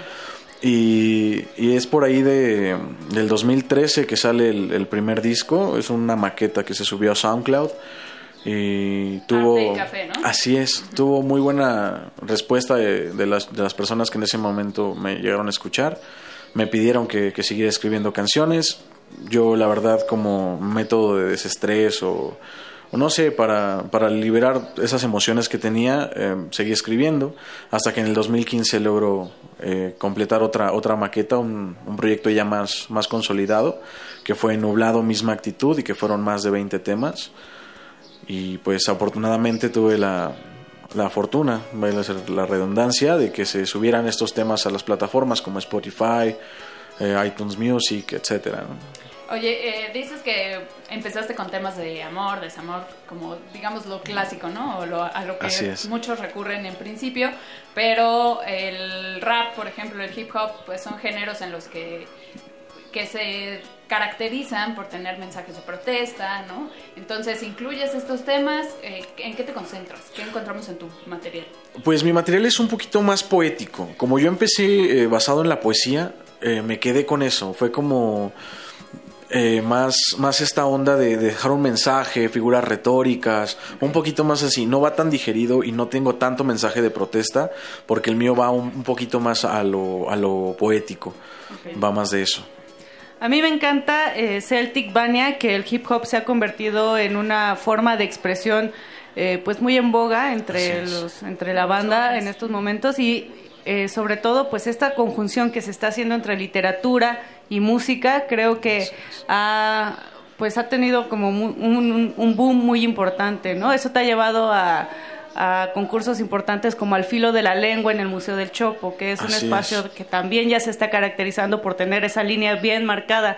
Cuéntanos un poco cómo has vivido tú esta transformación de un, una expresión como el hip hop, que a veces es un poco, o había sido un poco relegada, ahora que ya se encuentra en museos, en la academia, que ya se está hablando muchísimo de esto.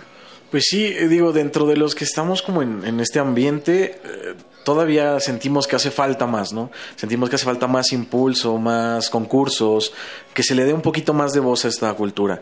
Porque la verdad, sí, como lo dicen, ha sido una, una cultura muy estigmatizada. Eh, las personas escuchan rap y piensan que son personas, eh, no sé, que hablan de armas, de calle, de cosas así. Sí se habla, pero no todos hablamos de ello, ¿no?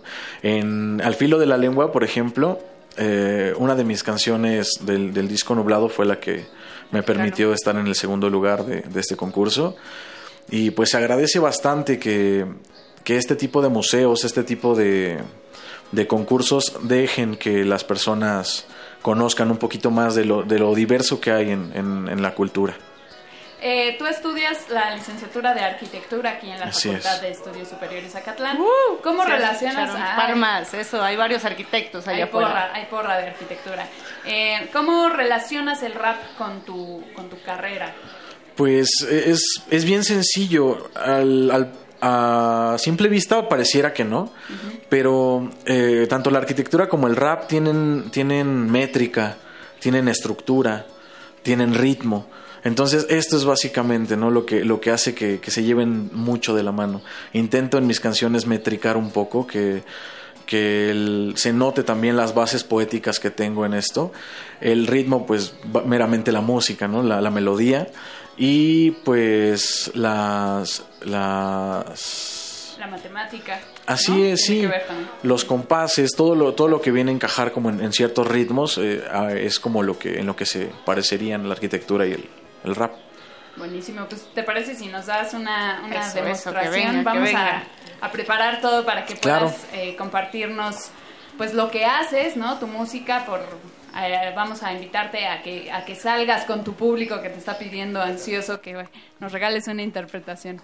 Además, un, un recordatorio, Vania, de que apoyen al rap que se está haciendo en nuestro país. Se está generando un montón de talento en las calles, en los museos y también en institutos como, como este, como en la UNAM. Claro. Y es bien importante escuchar no solamente lo que viene de pues de España, Academia. de Estados Unidos, sino también lo que se está haciendo aquí.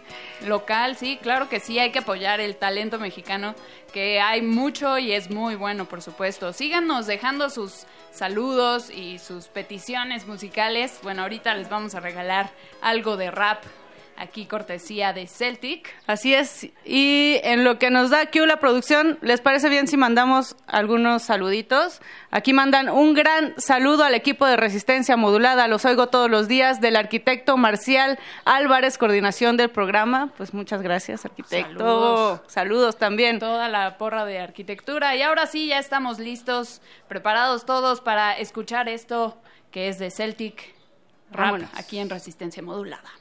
Resistencia modulada. Bien, bien, bien. ¿Qué tal se escucha por ahí atrás? Bien, bien. Ok. Esta canción fue la canción que me permitió llegar al segundo puesto en el concurso Al filo de la lengua organizado por el Museo del Chopo. Se llama Praga y espero les guste.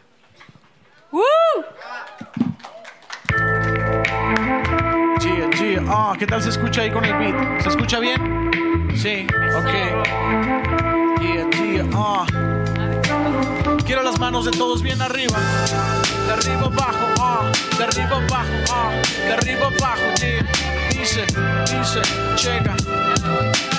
Ah, ah. Dice, ah. Es mi estrés mientras suena el sax de Charlie Parker al atardecer. Mejor deseo ser lo que quisieras conocer y haber perdido tus llamadas desde que me alejé. No obstante, pase por todas las fases del desengaño hasta lidiar con ver tu foto en mi cartera hace años. Dejamos de ser niños, ¿lo recuerdas? Todos esos momentos, aquellas primaveras y dime si sigues corriendo por las tardes, mojarte con la lluvia y tomar café eran tus gustos. Sublimes escenas disfrutaba todos los martes cuando espiaba tu caminar escondido en los arbustos. Dueños absolutos del tiempo, éramos pequeña cuando te perseguía en esa bici hoy no tiene ruedas. Toma otro sorbo de café, anda, dime que lo recuerdas. Ahora sentados en mi viejo sillón, el tiempo vuela y dime si cumpliste todas tus metas. Yo sigo sin ponerle fin al cuento que empezaste. Dime si al final de la historia todo se arregla o deberíamos escribir una vez más el desenlace. Es el estrés del DF a las 12, es el ritmo del exceso de más estupideces. Ese recuerdo caminando en Coyoacán a las 3 de la tarde para después despertar. Me sienta mal, aunque me siento bien, no sé por dónde empezar. Olvidarme de lo que no fue y lo que fue ya. Solamente tú me sientas bien, ahora dime por qué no echaste más fuego a nuestra hoguera. Y tic-tac, ritmos de la carretera. Plan de ser lo que más esperas se va con tu menear de caderas. Y todo lo que quiero es conversar la noche entera. Y tic-tac, ritmos de la carretera. Plan de ser lo que más esperas se va con tu menear de caderas. Y todo lo que quiero es conversar la noche entera sobre el por qué te marchaste si todo marchaba bien. Sobre por qué regresaste y prometiste no hacerlo. Solo observo tus ojos y me siento pleno. Tu luz al caminar se ha convertido en mi templo. Y girl, solo dime por qué te me apareces cuando estaba decidido a no volver. Y bien es, pero estés bien con esta decisión. No hay otra opción para mí que ceder. Son tic-tac, ritmos de la carretera. Mi plan de ser lo que más esperas se va con tu menear de caderas. Y todo lo que quiero es conversar la noche entera. Y tic-tac, ritmos de la carretera. Mi plan de ser lo que más esperas se va con tu menear de caderas. Y todo lo que quiero es conversar la noche entera. ¿Cómo estamos, Acatlán? Aunque esté lloviendo, si les gustó, quiero escuchar un grito bien, bien fuerte. Muchísimas gracias por estar aquí.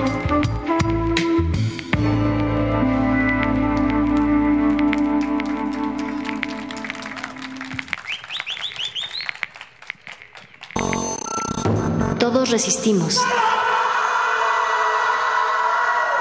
Ha sido la rebeldía indomable de miles.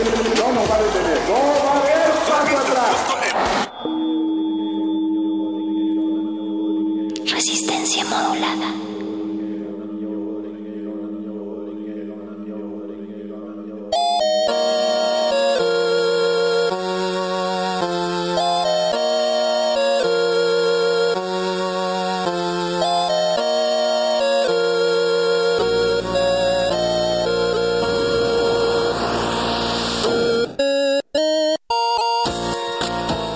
Gracias a todos los que siguen esta emisión en vivo desde la FES Acatlán. Gracias a todos los que siguen pendientes a través de las frecuencias de Radio UNAM 96.1 de FM y www.radio.unam.mx. Gracias a todos los que nos siguen mandando saludos. Por acá nos dicen que piden el último ska. Un saludo de Brenda. Saludos a Raúl Álvarez y profesor Rodolfo Salinas Muñoz. Dice que manda saludos a Natalie Flores Jiménez. Bueno, los saludamos a los dos. Berenice Camacho. ¿Cómo estás, perro muchacho? Pues sí, aquí seguimos para hablar de algo que se supone que todos deberíamos tener. No sé si podríamos pensar cuando hablamos de lógica, cuando pensamos del- en lógica, hablar del sentido común, pero es algo de lo que más escasea, dicen por ahí. Y es que está nuestro invitado ya en este momento, que es quien es egresado, egresado de la licenciatura de Filosofía de la Facultad de Estudios Superiores de aquí de Acatlán. Él es Rodrigo Eduardo Ramírez Franco. ¿Cómo estás? Eh, muy bien, muchas gracias por la invitación. ¿Qué te- ¿Cómo te gusta más, Rodrigo o Eduardo? Eduardo. Eduardo, hola, hola Eduardo. Lógico. Ah. Oye, dice por acá que ganaste el oro del nivel licenciatura en la más reciente edición de la Olimpiada Internacional de Lógica, organizada por la Academia Mexicana de la Lógica. Mm, Sí, bueno, así parece. Dios mío, cuéntanos, ¿cómo, cómo se organiza una Olimpiada de Lógica? ¿En qué consiste? Bueno, tú no la organizaste, pero tú ganaste el oro sí. y sabes de todas las etapas. ¿Cómo llega uno a obtener el oro en lógica? Eh, bueno, eh, en primera instancia eh, se realiza la eliminatoria estatal. Eh, bueno, en esas ocasiones hay diversas sedes. En este caso, la sede fue aquí. Eh, posterior a ello, se, eh, bueno, en función de, la, de los resultados de ello, se hace una eliminatoria para eh, pasar a la final donde eh, pasan aproximadamente entre 300 y 400 personas. A partir de ahí es como se va a la escuela sede, que en este caso fue el Colegio Madrid, aquí en la Ciudad de México, y eh, bueno, ahí se hace una segunda eh, eliminatoria, por así decirlo, pero ya en esta, en esta ocasión la clasificación que queda es la clasificación final. O sea, eso es lógico, pero ¿qué Sí. te preguntan, pues? Eh, bueno, algunas preguntas sí son eh, un tanto de sentido común, eh, pero en lo que más se enfoca es en lógica proposicional, lógica cuantificacional y en los últimos años se ha dado la inclusión de lógica modal. Nos estás hablando un poco en chino mandarín. Dinos, ¿en qué consiste al menos la eliminatoria o bueno, la categoría en la que tú estuviste? ¿Con cuántas personas competiste? Eh, bueno, dentro de la eliminatoria en la parte final fueron aproximadamente 350 personas. Un montón. Sí. Un poco. un poco. Y a ver, ¿qué, qué tipos de lógica hay? O sea, ¿es, es cierto que se parece, se parece mucho al sentido común? ¿O cuáles son las características que debe tener una persona para poder ganar un concurso, una olimpiada de lógica? O ¿Qué sea, se te, necesita? te tienes que aprender de memoria las tablas de verdad, eh, cosas de inferencia, falacias, ¿qué pasa ahí? Eh, bueno, no es tanto como de aprenderlo de memoria, sino es más bien como saber razonar y saberlo utilizar. Eh, eh, como mencionaba hace un momento, una de las cosas eh, que se toma en cuenta sí son muy relacionadas al sentido común, pero en muchas ocasiones la lógica parece lo más contrario al sentido común. Es muy, muy contraintuitiva debido a que, bueno, en exámenes como estos existen problemas donde en primera instancia dices, ah, bueno, la respuesta es sumamente sencilla, pero en el momento en que lo pasas ya a, a un lenguaje más lógico, ya es como se empieza a decir, ah, bueno, esto no se sigue realmente y comienzan a notar cosas como falacias y todo eso. Ya nos dice una pista, es un examen, te ponen un examen que tienes que resolver y te dan un tiempo específico para resolverlo y luego se evalúa tu puntuación. Sí. Y ya. Ajá. Es de opción múltiple. Ajá, eh, opción, opción múltiple, 30 reactivos, hora y media. ¿Y qué necesita? ¿Qué necesita una persona? Así, ¿Cuáles son las características, digamos, en tu vida cotidiana que te ayudan para eh, ser un experto, un maestro como tú en la lógica? Paciencia. Paciencia. O sea, eh, de hecho, es la, ma- la mayor cosa que se necesita es paciencia, constancia. De hecho, eh, muchas veces que he eh, conversado con amigos de eso, eh, del tema, decimos que, bueno, realmente ninguno de nosotros nos sentimos como muy especiales o algo, sino que solamente nos quedamos ahí o porque no teníamos algo mejor que hacer o porque fue lo que más nos llamaba o demás. Eh, la mayor parte de esta situación es constancia, cualquiera lo puede hacer. Yo mismo catalogo que yo no soy ni siquiera una buena persona en lógica, no lo era, pero pues no sé. Pero resultó que ganaste el oro Ajá. La Olimpiada Bien. eh, a nivel licenciatura, ¿no? No es cualquier cosa. Oye, ¿y ¿qué te regalan? O sea, la- únicamente la medalla, te dan tu abrazo y te vas. ¿O, o- Eh, bueno, en esa ocasión a mí me dieron la medalla, reconocimiento, una camisa, te dan, eh, no sé, cosas como termos. eh, en esta ocasión nos dieron eh, tarjetas de regalo en la Gandhi, pero eh, recuerdo que el año anterior eh, sí dieron, me parece que 5 mil pesos para ir al Encuentro Internacional de Didáctica de la Lógica. Este año no sé por qué no dieron. Oye, ¿y hay como más etapas o ya es el límite, el top, digamos, eh, a nivel nacional de la competencia de lógica? Eh, bueno, existe la, la etapa máster, pero en sí tienen la- las mismas dinámicas. Posterior a ello, ya se encuentran eh, otro tipo de eventos, como es el caso de- del Encuentro Internacional de Didáctica de la Lógica o demás coloquios, pero eso ya no son tanto competencias, sino más como congresos. Ajá. Ok, y, y nos dices, bueno, acá eh, vemos que tú acabas de egresar de la licenciatura en filosofía y, y dices que tampoco eras bueno para la lógica. No. ¿Cuál, ¿Para qué si eras bueno en, en filosofía? ¿Qué te llevó y qué, qué estás estudiando, digamos, o qué fue lo que estudiaste, te especializaste en la carrera de filosofía? Eh, bueno, eh, irónicamente en filosofía creo que yo no era bueno para nada. la vida te llevó. Sí, sí, sí, o sea, de hecho yo en muchas ocasiones eh, pe- pensé en dejar la carrera, pero eh, de, de un modo u otro terminé. Y bueno, la línea de investigación por la cual yo seguí fue por eh, filosofía de la ciencia, entré al seminario de ahí y a partir ahí también ya me empezaron a decir como de, bueno, también está esto que se relaciona, bueno, esto de la lógica y todo eso. Y pues eh, una cosa llevó a la otra. Rodrigo Eduardo Ramírez Franco, te agradecemos mucho que hayas estado aquí en la cabina de cristal de resistencia modulada. Te felicitamos por tu oro en lógica y pues que sean muchos más. muchísimas gracias. Vamos a escuchar una rola, Veré. Vámonos con algo de música. Te teníamos por ahí un acertijo para ver si es cierto de qué, de qué lado andabas mascando tú el chicle. Pero bueno, se nos fue el tiempo en este bloque. Vamos a escuchar algo de... chan, chan, Los. Pericos, que se llama Runaway. Tú eres fan de los Pericos, Veré. No, no Pero- te gustan los Pero pericos. no les hago el feo tampoco. Disfruten esto, los pericos.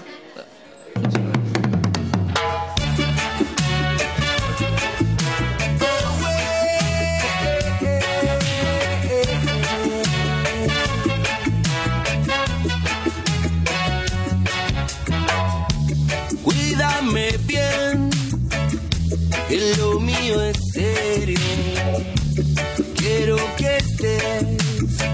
a mi lado esta vez.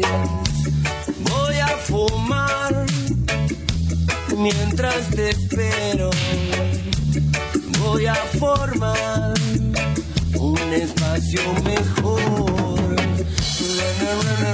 Run, run, run,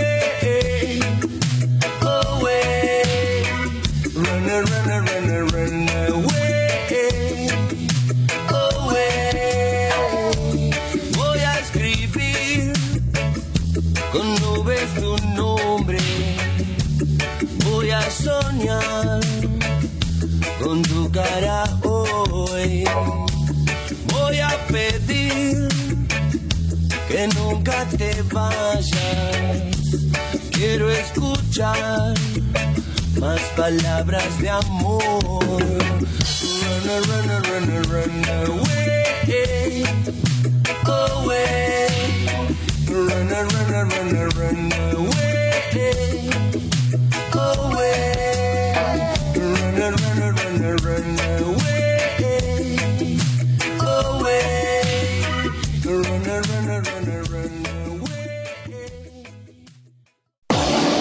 Después de una gira de alto impacto por diversos planteles de la UNAM, Voces en el Campus regresa para llevar la radio universitaria con las voces a las que pertenece.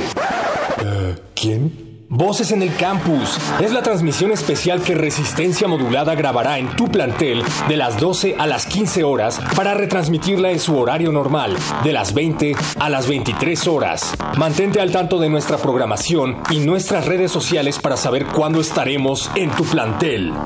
Radio Universitaria para los radio universitarios. Resistencia Modulada. Radio UNAM. Experiencia sonora.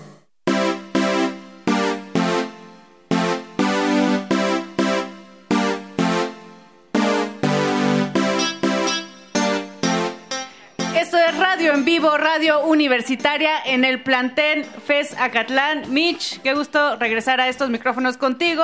Acabamos de pasar ya dos horas con la comunidad universitaria de este querido recinto de la UNAM y la verdad es que han Parecía- demostrado lo pumas que son. Parecía que el día iba a, a empoderar y que iba a caer una- un tormentón, pero no. Lo hemos asustado y seguimos aquí y les traemos unas dinámicas. Así para es, resistencia modulada detiene la lluvia gracias a sus frecuencias sonoras. Y como bien dices, Mitch, ¿qué tal si regalamos un par de librolsas que tenemos en esta cabina móvil? Tenemos Eh, dos. ¿Dos? Dos. ¿Solo dos? Bueno, tenemos Por ahora, más, pero por ahora. vamos a darlas. Por ahora este, solo dos. Más adelante, ahorita toda, solo tenemos dos. ¿Qué te parece si hacemos una dinámica para la gente que está aquí afuera de cabina, que ha resistido a la lluvia, al sol, a la tempestad y está prendidísima? Tú ibas a plantear la dinámica de una cancioncita, ¿no? Que nos digan, vengan a la cabina y nos digan el nombre de, de alguna de las canciones que se ha transmitido durante el día. Una de las canciones, punto extra, si es la canción del mismo Celtic que estuvo aquí rapeando Ah, hace. sí. Si se acuerdan del título Punto de la extra en canción educación física, quien diga la canción de querido Celtic. Y, ¿Y quién ya se están yendo Son las librolsas. Tenemos aquí a un amigo, acércate a los micrófonos. ¿Cuál es tu nombre? Eh, Jaime Casales. Hola Jaime, dinos una canción que se transmitió en resistencia modulada durante el día de hoy. Runaway. Ah, qué fácil, pero sí. ¿De- sí, de quién? se la lleva. ¿De, ¿De quién? quién? Ah, ¿de quién? ¿De quién? De los pericos. Ah, bueno. No, no, no, sí, sí, sí, ¿Sí? es Ah, de yo los dije pericos, sí, sí. sí, Muy bien, pues aquí nuestro interventor va a hacer entrega de una librolsa. Sigue escuchando resistencia no, modulada. no. Era la misma Ah. canción. Dicen, ¿quién más pasa? Punto extra ¿Era en educación física. Quien diga el nombre de la canción que cantó nuestro amigo Celtic. ¿Ya llegó alguien más? Acércate al micrófono, por favor. ¿Cuál es tu nombre? Fernanda. Fernanda. ¿Y la Eh, canción es? Praga de Celtic Dudes. Praga, ¿sí? Sí, sí es. Sí, muy bien. Y nuestro interventor da la segunda librolsa de esta última hora de transmisión de voces en el campus. Nos están mandando también muchos saluditos. Dice, feliz cumpleaños a Mariana García de Emilio Mejía y le dedica la canción Rompecabezas de Mijares y Emanuel. ¡Wow! Perfecto. Creo También- que sí, en un momento más nuestra producción la ha aprobado. Le mandamos petición. saludos también a todos los profesores del Centro Cultural Acatlán y a Gerardo Durún. Bien, pues saludos. Recuerden agregarnos a nuestras redes sociales si aún no lo han hecho. Estamos en Facebook como Resistencia Modulada, Twitter e Instagram R Modulada. También un saludo a eh, nuestro querido amigo José que nos hizo pues el honor de regalarnos unos bolis. José Martínez. José Martínez, Unos muchas y gracias. unos bolis para este calorón que está haciendo. Nos han prendido el alma. Muchísimas gracias por los bolis. A mí me tocó uno de chocolate, a ti. No, yo todavía no lo tomo. Me quiero esperar hasta el final. Bueno, pues no pierdas esa oportunidad. Que no Vámonos van a dejar. con- Bueno, entonces ahorita ya lo agarro. Vámonos con una canción. Ojalá que sea la de Mijares y Emanuel. Sí, es eso. A disfrutar Bolis y a Mijares. Y Emanuel, aquí en Resistencia Modulada desde la FESA Acatlán. Voces en el campus.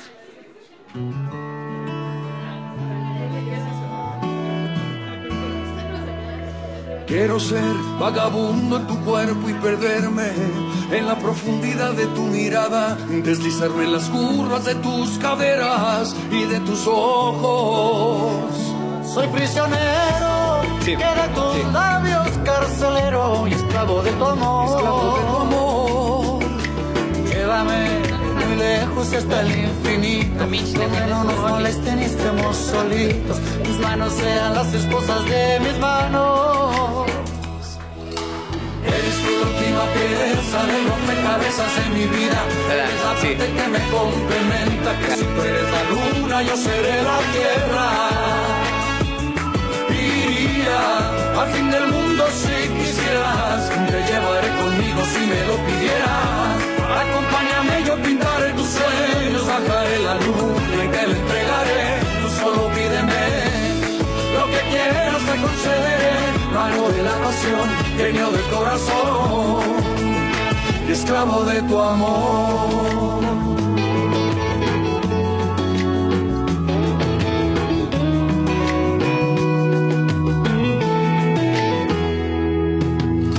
Otra vez he vuelto a soñar con tu pelo. ¿Para qué soñar si vivo un sueño? Si tengo en mi vida lo que más quiero y de tus besos. Soy prisionero que de tus labios carcelero y esclavo de tu amor. Esclavo de tu amor. Siento frío, niña, cuando no estás a mi vera. Me invade tu recuerdo y me llena esta pena de que no esté contigo y no tenerte cerca. Eres tu última pieza de rompecabezas en mi vida. Eres la parte que me complementa. Que si tú eres la luna, yo seré la tierra. Iría al fin del mundo si quisieras. Te llevaré conmigo si me lo pidieras. Acompáñame, yo pintaré tus sueños. Bajaré la luna y te la entregaré. Tú solo pídeme lo que quieras, te concederé. Mano de la pasión, genio del corazón. Esclavo de tu amor. Y cuando estemos solitos, los dos sabrás amor. Que te quiero más que a nadie. Haré todo porque no acabe esta ilusión. Entre tú y yo, amor, Al fin del mundo si quisieras. Te llevaré conmigo si me lo pidieras. Acompáñame, yo pintaré tus sueños. Bajaré la luna y te la entregaré. Tú solo pídeme lo que quieras, te concederé. Mago de la pasión, genio del corazón. Y esclavo de tu amor. Eres tú la última pieza del rompecabezas de mi vida.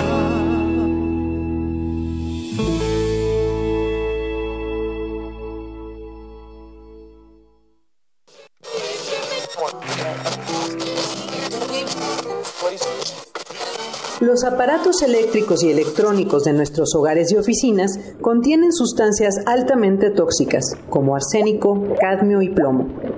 Al desecharse sin un manejo adecuado, estos materiales contaminan el suelo y los acuíferos, causando daños a la salud humana y a los ecosistemas. Por eso, para contribuir con el reciclaje, manejo y disposición final adecuados de los residuos eléctricos y electrónicos, cada año desde el 2013 la UNAM, en colaboración con la Secretaría del Medio Ambiente de la Ciudad de México, convocan al reciclatrón de Ciudad Universitaria. Hasta el 2018 se habían acopiado 233 toneladas de estos residuos, contando con la participación de más de 6.000 personas. Gracias a tu apoyo, el reciclatrón es uno de los eventos ambientales de mayor impacto en la ciudad. Trae tus tiliches electrónicos. Recuerda que el reciclatrón lo hacemos en comunidad. Gracias por ser parte del cambio a favor del planeta. Te esperamos este jueves 24 y viernes 25 de octubre de 8 de la mañana a 4 de la tarde en el estacionamiento de la tienda UNAM en Ciudad Universitaria. No faltes, Reciclatrón CU 2019, Comunidad Sustentable. Resistencia modulada.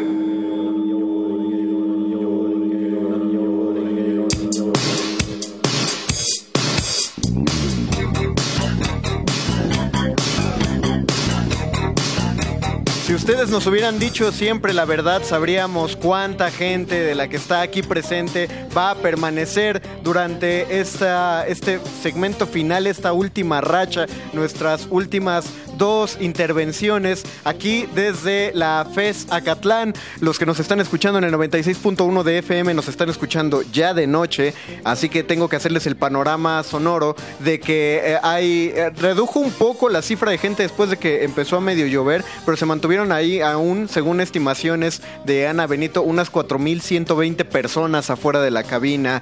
Berenice Camacho, señora Berenjena, very nice. Mario Conde, qué bien estar contigo en esta tardecita que empieza a ser lluviosa en la FESA Catlán. Estábamos observando a nuestro alrededor, estábamos tratando de interpretar la arquitectura de la parte, por lo menos que está aquí enfrente de la cabina itinerante de resistencia modulada, como los estudiantes de esta facultad, de, eh, de esta facultad usan, hacen uso, por ejemplo, de este balconcito que está enfrente, que Son- es en realidad un pasillo, el- un el- pequeño puente. El barandal, El de, barandal, del- ¿no? del- de la- los, los salones de idiomas. Eh, no se tapen la cara, los estamos viendo, pero todas Sí, formas no va grabado. No va grabado, arriba. amigos. Relájense, así que no, pero pero eh, queremos decir que estábamos admirando el hecho de que utilicen de ese modo el, el barandal porque es, es completamente panorámico. Nos dejaron también aquí unos mensajes. FES Acatlán a favor de la interrupción legal del embarazo y de la educación sexual integral. Nos dicen por acá. También Bien. resistencia modulada, amigos. La marea verde llega a las distintas facultades y campus de la universidad. Chicheñol. También por acá nos han pedido música, nos piden Piano Man de Billy Joel,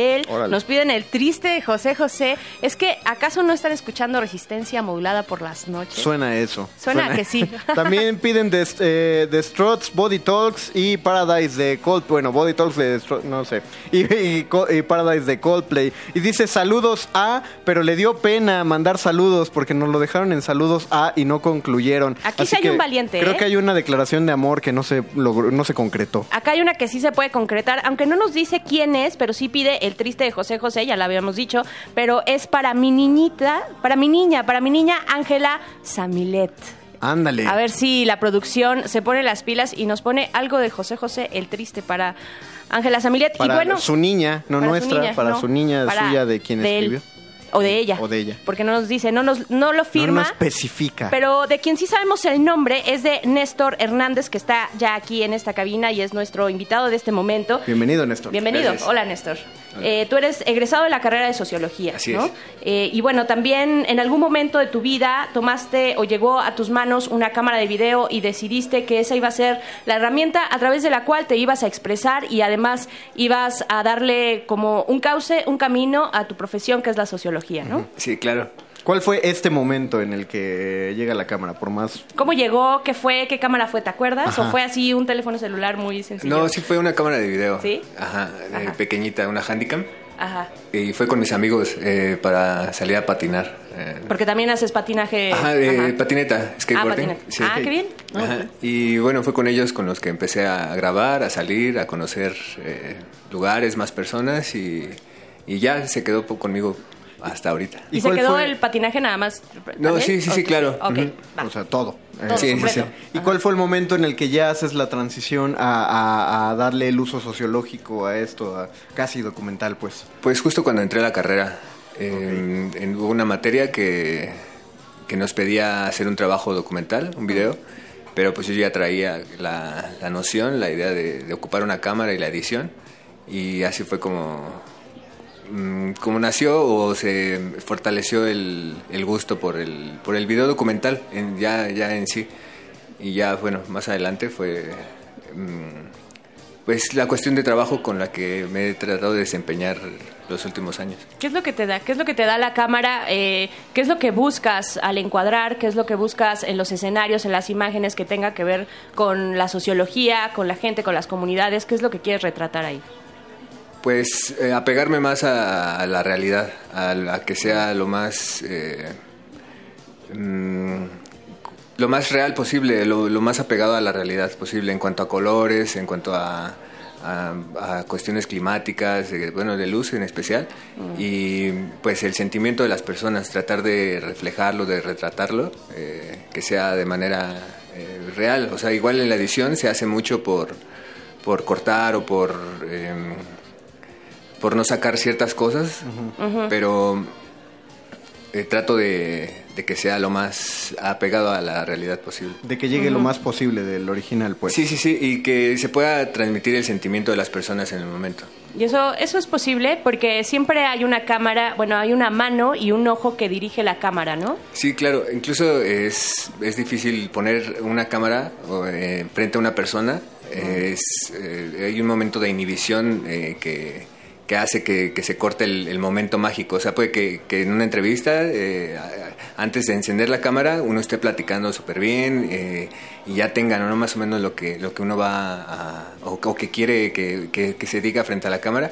Y al momento de prenderla, la, la persona que está frente a la cámara se pone nerviosa o, o se cohíbe y es muy, muy difícil que, pero bueno, es eh, también como un trabajo previo el que se tiene que hacer eh, Ujú. para que las personas puedan soltarse y, y al final que pues empaticen con, con lo que estás buscando. También pasa con el micrófono. Sí, pasa mucho. O sea, es difícil Sí. llegar a esa toma de como que no me doy cuenta, pues. Eh, ¿Tienes algún ejercicio que realizas para, para que tus interlocutores ante cámara se tranquilicen, salgan más natural, escondes la cámara de alguna manera? Porque ¿Qué es el trabajo de director, ¿no? Ajá. o sea, Sí. ¿cómo te asumes tú como director y como sociólogo frente a lo que sea que quieras retratar, personas, animales, naturaleza, la ciudad? Pues sí, hacer que la, la cámara parezca eh, algo más de, de tu persona, ¿no? Una, una extensión más de ti. Eh, pues no, no tanto eh, así con las luces, o sea, sí hacerlo lo más discreto posible y, tratar de, de platicar con la persona, más como que sea más como una, una charla, una conversación eh, privada, con- eh, personal, que, que algo así de ah, corte, este, vamos a empezar a grabar en este momento, así como Ajá. no, no hacerlo tan tan técnico en ese momento, o sea, es más, más personal, tratar de trabajar. Y bueno, en la calle, así con las personas, pues lo, lo más discreto que se pueda la, la cámara. Sí, puede ser muy invasiva, ¿no?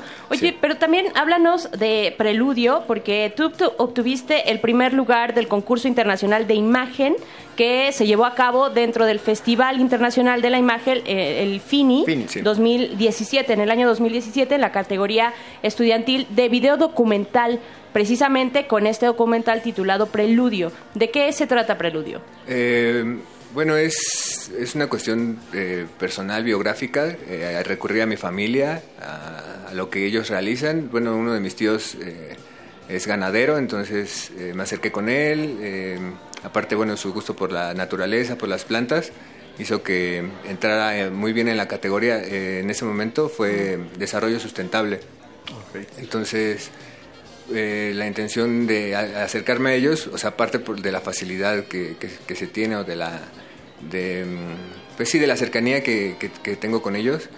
Eh, pues me ayudaron eh, desde el primer momento que les, que les dije, no tuvieron ninguna objeción. Fue muy fácil trabajar con ellos y, y bueno, él en ese momento tenía una manada de búfalos. Y, ¿Dónde, dónde está? ¿En qué estado de la República? En Oaxaca. En Oaxaca. Órale. Sí, y bueno, y, eh, eh, con esta cuestión de la escasez del agua y todo, pues eh, había mucho más que abordar, pero el, el tema o el video se acotó a, a siete minutos, me parece. Un ocho formato casi. corto. Sí, ¿no? sí, sí, fue un, un corto documental.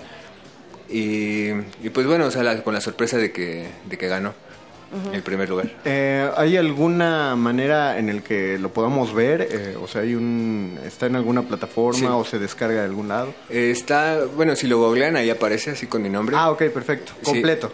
Eh, sí. Ok. Y en Vimeo, en la plataforma Vimeo. En Vimeo, eh, ajá. ajá. Es ahí donde tengo todos mis trabajos y es donde, bueno, subo, subo lo que, lo que, lo que realizo Ah, constantemente. entonces podemos ver también el nuevo Sí. trabajo. Ajá, y bueno, bien. el, otro, el otro que ganó acá, el de México Bonito, ese también Ajá. está ahí. Y bueno, trabajos que he hecho para algunas empresas o cosas. Changos, gancho al hígado para YouTube. Vámonos todos a Vimeo a revisar el trabajo de Néstor Daniel Hernández Ramos. Sí, una plataforma interesante, ¿no? Esa Sí. también para los creadores, Néstor, Néstor Hernández. Y pues te tenemos, generalmente, bueno, a todos los que llegan a esta cabina les tenemos como un jueguito, una dinámica. Y el maestro de las dinámicas divertidas es el señor Mago, Ah. Mago Conde. Esta es, esta- esta es muy re- esta es muy relajada y es para justamente para que finalicemos tu, tu- tu entrevista.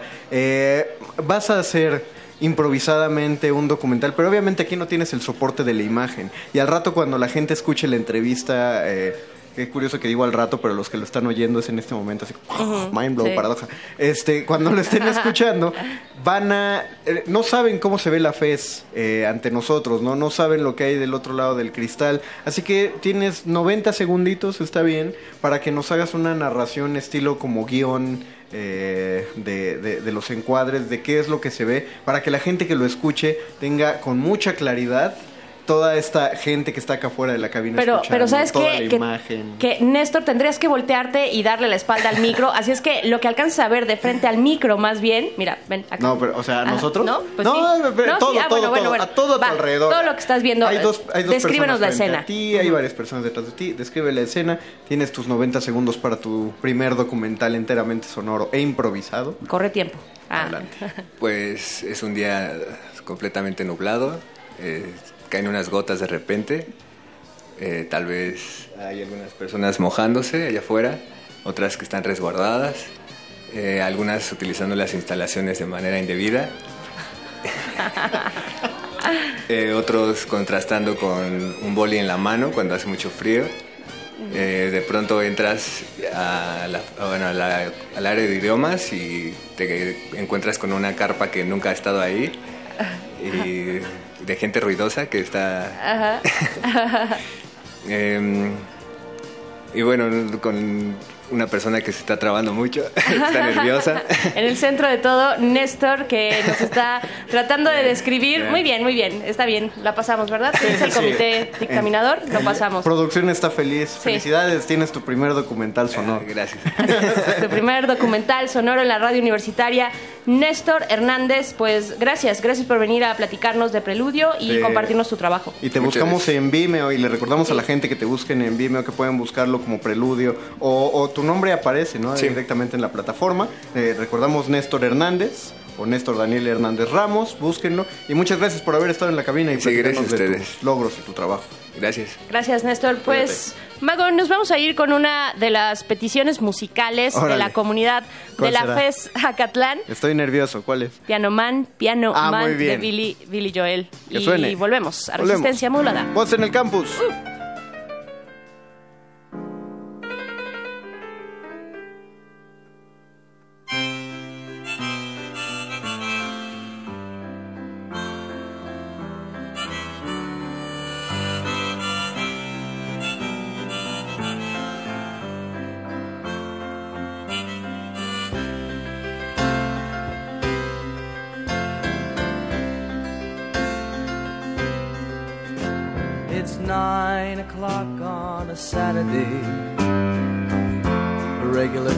shuffles in.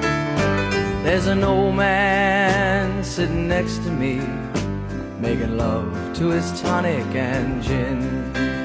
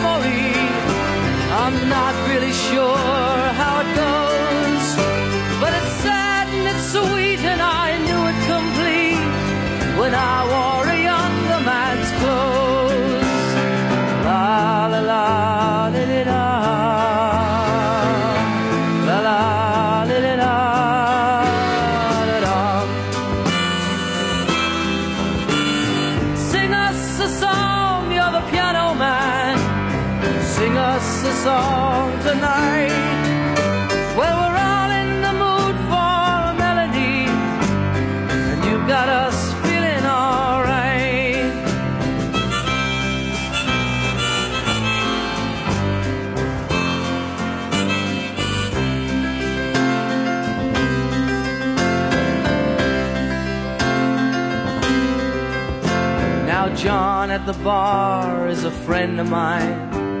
He gets me my drinks for free. And he's quick with a joke or to light up your smoke.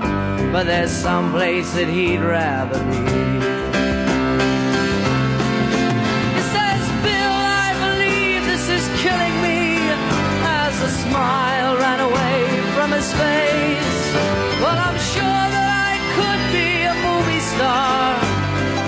I could get out of this place.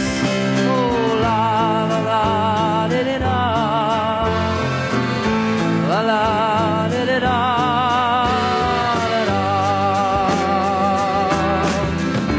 Now, Paul is a real estate novelist who never had time for a wife. And he's talking with David, who's still in the Navy and probably will be for life.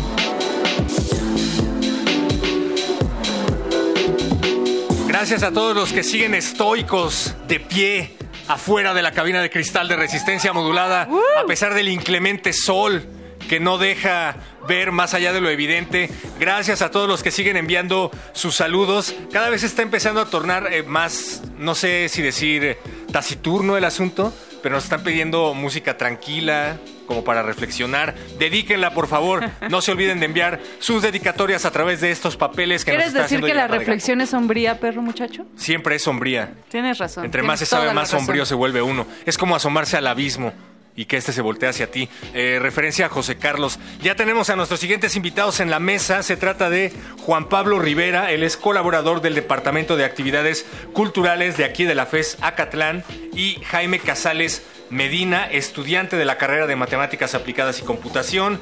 Como parte de su servicio social, construyó tres aplicaciones móviles del Centro Cultural Acatlán, pero lo más importante que le ha sucedido últimamente es que se ganó una librolsa de resistencia modulada. Así es. Felicidades. Bienvenidos, felicidades y platíquenos, chicos. Bueno, platíquenos, Jaime Casales, tres aplicaciones sobre qué. Para pedir una pizza al salón y que llegue en menos de 30 minutos, o de qué se tratan estas aplicaciones. Pues es algo muy similar.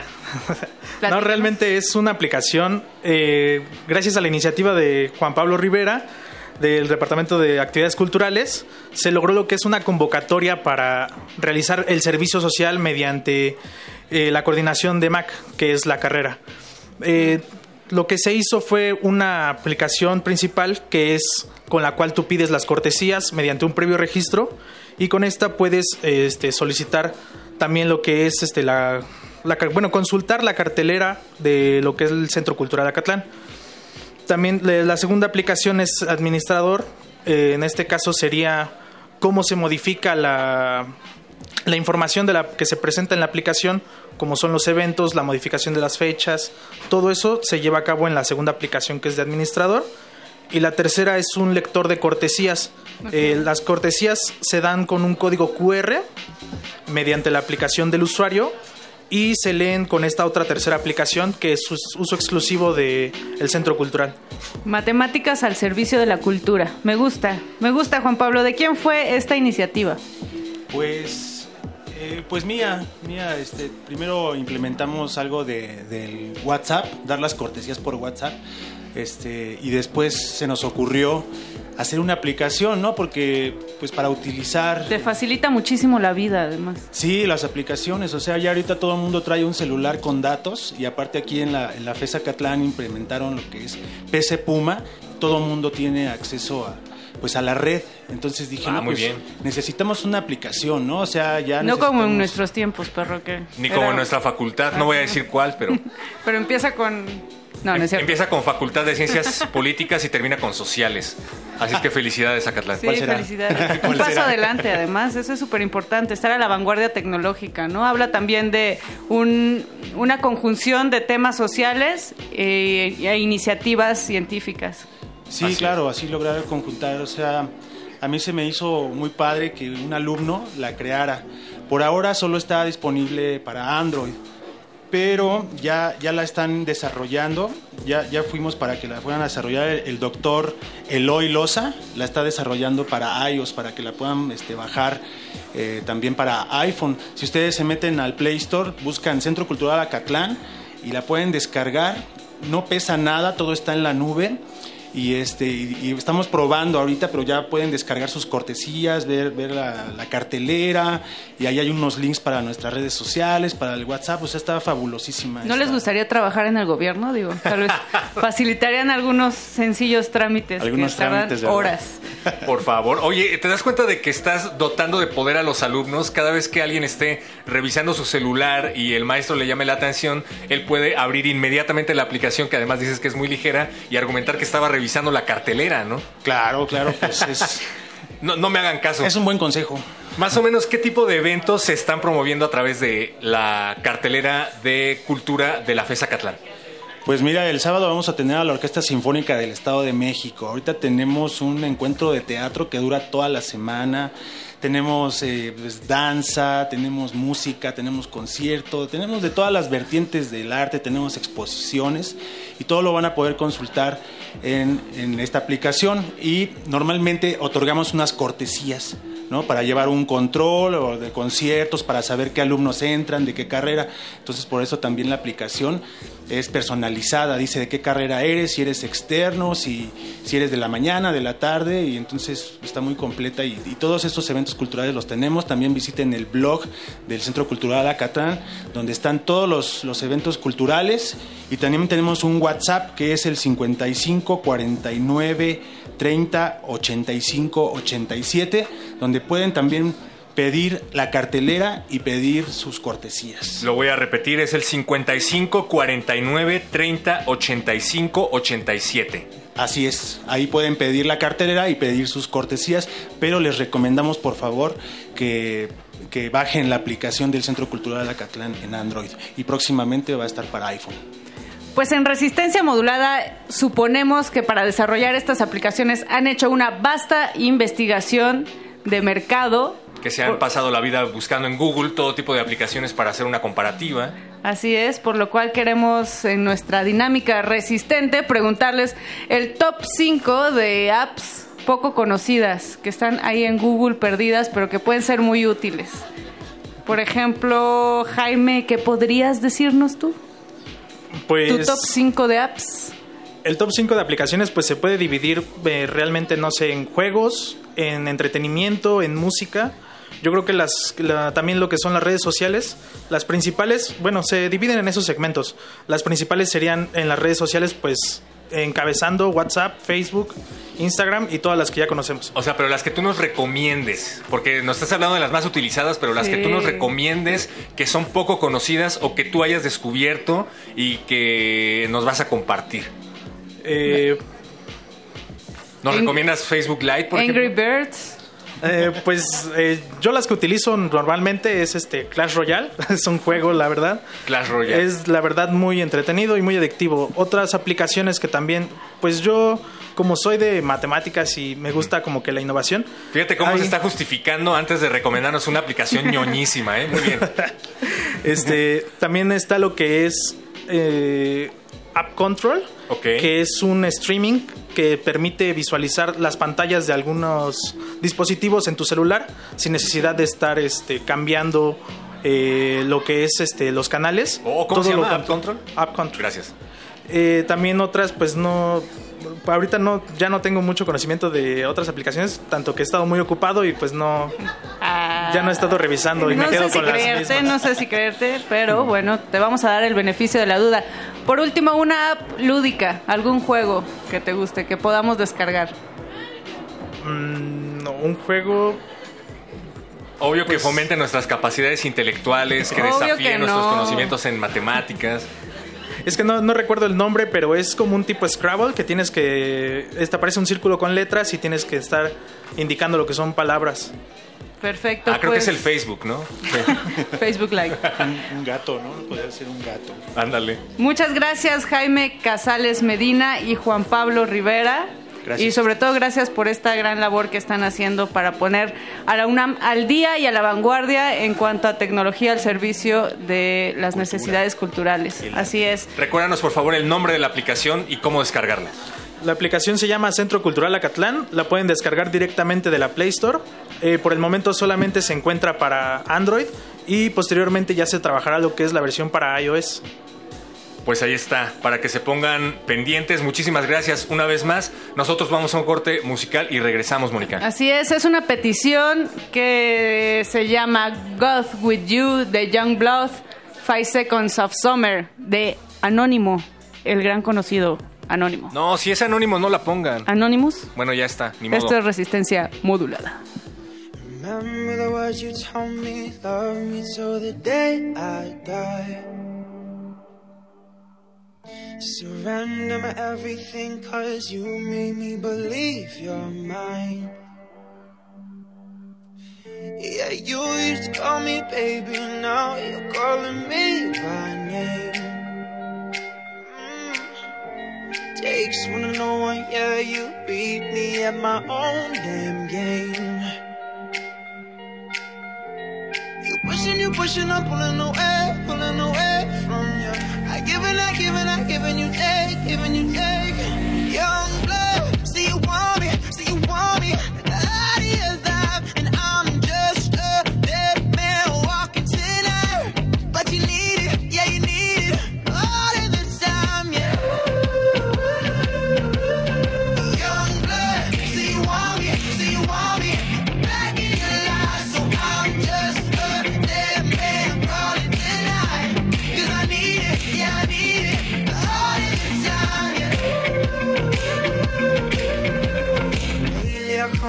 end like it's the last goodbye.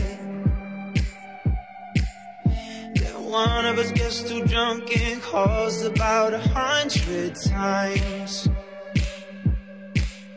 So who you been calling, baby? Nobody could take my place. When you looking at those strangers, hope to God you see my face.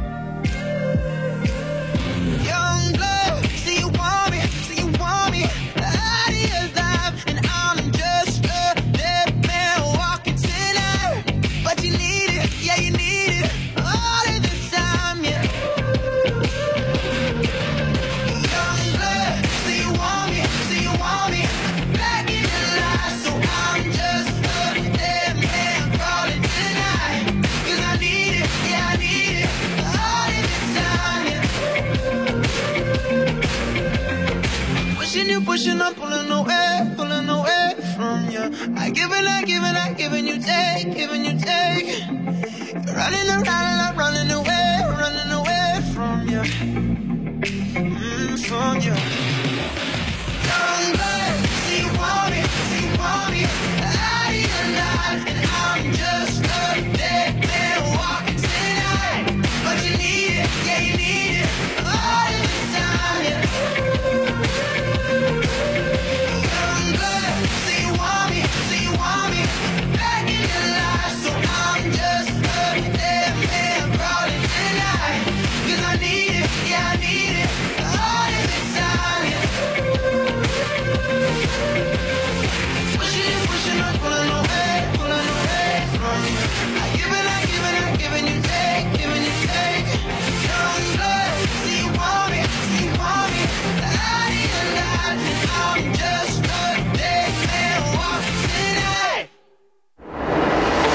Resistencia modulada.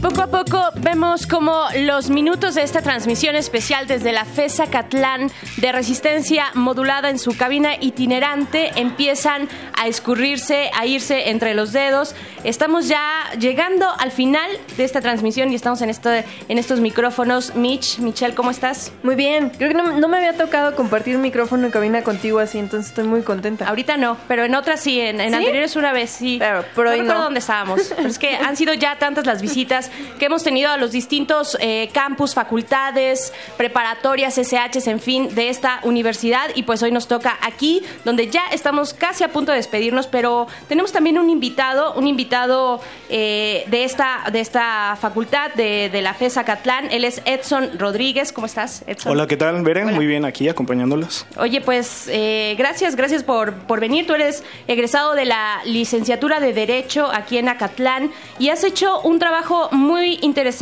muy comprometido por los derechos humanos, por ciertas vertientes y temas que abordan los derechos humanos. Eh, también eh, aquí en la FES has sido, fuiste coordinador del programa de derechos humanos en la FES y también del primer foro nacional de derechos humanos. O sea, un trabajo importante eh, y pues ¿cuál es, cuál es la relevancia de llevar a cabo pues espacios, escenarios, foros dentro de la FES de, que, que aborden los derechos humanos, ¿Cómo, cómo, lo, cómo lo recibe la comunidad, cómo se involucra.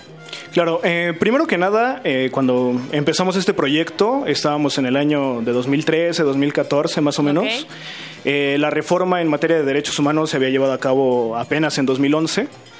Y esa reforma me parece que fue un parteaguas muy importante para pues, todo el sistema jurídico mexicano.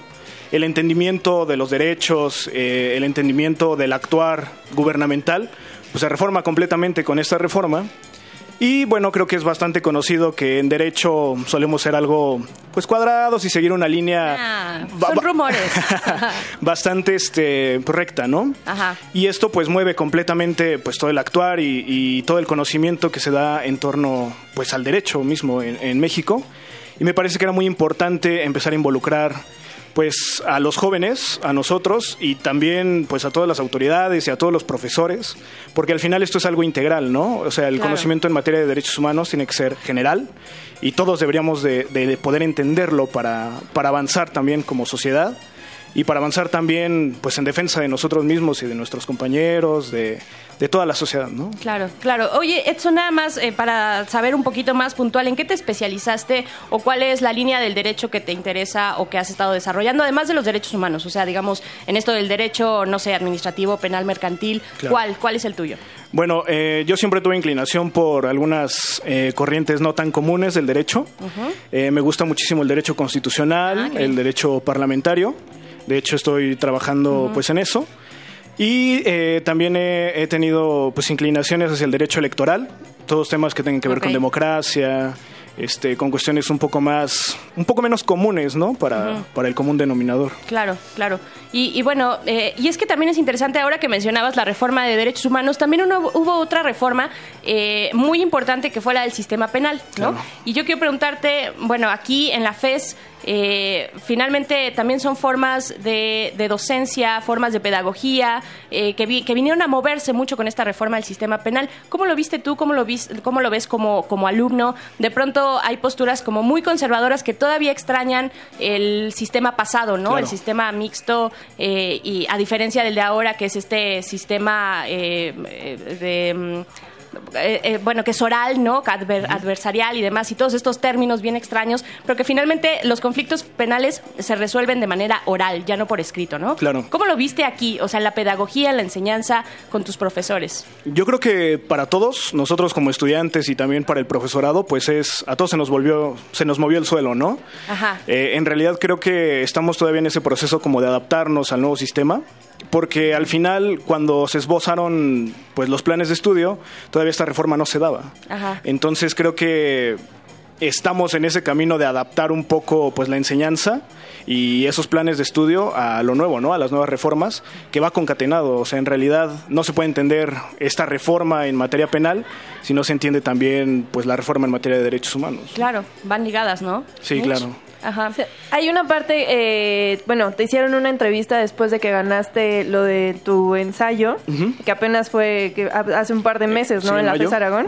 Eh, hay una parte que me gustó mucho cuando mencionaste y diste las gracias a tus profesores, de que tuviste profesores muy buenos aquí en la FES Acatlán.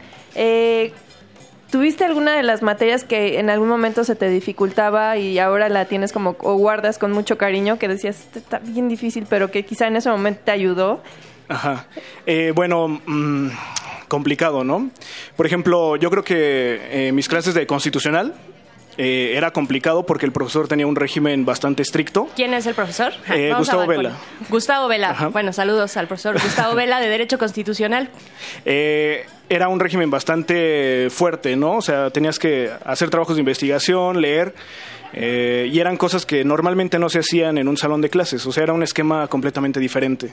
Entonces, en el momento eh, me costó bastante trabajo, pero eso también me ayudó a mí para guiarme, ¿no? Hacia dónde me gustaba, hacia qué parte del derecho iba a, a- a dirigirme. Claro. Y bueno, también, también eh, tú nos decías, actualmente eres, eh, estás en el enlace legislativo de la Secretaría de Gobierno de la Ciudad de México, allá en, eh, ¿dónde estás? ¿En el Congreso en San Lázaro? Eh, no, bueno, nosotros eh, realizamos, pues se puede decir que seguimiento a las actividades del Congreso de la ciudad, también al Congreso Federal y al Senado. Pero en realidad nosotros somos parte del Poder Ejecutivo, o sea, nosotros estamos, somos parte de, de la Secretaría de Gobierno. De aquí de la ciudad, Ujú. bueno, de allá de la, Sí, ciudad, de la de Ciudad de México. México. Estamos aquí en el Estado de México, de la Ciudad de México. Oye, ¿qué te, qué te han parecido las, las distintas reformas? Híjole, nos estamos poniendo muy técnicos, pero hay algo bien interesante que es esta reforma al artículo 19. Eh, esto que es la prisión preventiva oficiosa, es decir, sin condena, pues vas de tienes, eh, sin necesariamente tener una condena que te diga que eres culpable, pues vas a algún centro penitenciario. ¿Qué te parece a ti como estudiante, como futura generación, no sé si de litigante o algo por el estilo, eh, frente a este gobierno que ha hecho pues estas, estas reformas, ¿no? Sí, eh, me parece que es complicado. En realidad, eh, pues dan salida a una situación social, a lo que estamos viviendo, pero también creo que es peligroso, es un arma de doble filo. Eh, se tiene que implementar de una manera inteligente y también capacitando pues a los jueces, ¿no? A los ministerios públicos para que no, no se tome como un pues te tenemos en la cárcel durante ciertos meses y después pues muchas gracias, ¿no? te Disculpe devolvemos. usted, Disculpe ¿no? usted y Ajá, pero no era usted el que veníamos nosotros buscando. Este, puedes pasar por lo menos dos años, ¿no? Claro. En prisión preventiva. Oye, un, un tema, Mitch, también un tema muy importante, es un tema crucial. Tú has hecho cuestiones de debate, por ejemplo, ¿no? Eh, tienes como alguna formación en defender ideas, en, en los debates y demás. Y, y hay un tema que de verdad es importante. Eh, y te vamos a pedir que entre- dentro de las dinámicas que hemos tenido con todos nuestros invitados, a ti te toca defender una postura. Ok. Y el tema, el gran tema que vamos a poner en este momento es las quesadillas con queso o sin queso. Ok, perfecto. es lo que te va a tocar. Así es Ajá. que échale, tienes eh, pocos segundos, tienes 30 segundos para darnos los argumentos de por qué sí o no la quesadilla con queso o, sin, queso. Ok, perfecto. Empezamos. Edson. Bueno, eh, desde la cuestión gramatical, me parece que la quesadilla viene de su primera raíz que es el queso y por ende no podemos entender la cuestión misma de la quesadilla sin su antecesor, sino sería nada más una silla y no una quesa. Y no una quesa. Pero ¿qué hay del elemento cultural cuando nos apropiamos eh, de las cuestiones gramaticales y las hacemos un poco cachitos, las apropiamos y decimos sí existe la quesadilla sin queso? Pues estaríamos hablando de un taco, ¿no? Al final sigue siendo una tortilla doblada. Tendremos un nombre y una acepción diferente para, para eso. ¿Dónde naciste? En Nicolás Romero. En Nicolás Romero, ok. En Nicolás Romero es... Estado de México. Estado de México, Estado de México. Muy bien, bueno, pues muy cercano a la Ciudad de México porque en el norte del país, en el Bajío, en otros lugares que no son la Ciudad de México, eh, defienden o más bien están completamente en contra de decirle a una quesadilla, eh, quesadilla si no, es, si no trae queso, ¿no? Pues sí. Yo creo que de por allá, ¿eh? Es un tema sin fin. Es un debate profundo. Es un debate importante que hay que tener eh, pues en esta zona de la República, aquí en el centro. Y pues bueno, ya nos estamos despidiendo. Ya nos Mitch. estamos despidiendo. Pues le damos muchas gracias a Edson por estar aquí presente en la cabina de resistencia modulada. Nosotros nos vamos a la siguiente canción que es de los fabulosos Cadillacs. Sí. Esto es Quinto Centenario. Pero además va dedicada. Esto va con saludos a Fer Soto, que nos estará escuchando desde Pachuca. Quieren dedicarte esta rola. Fer, te la dedica Jesús. Esto de los fabulosos Cadillacs, quinto centenario.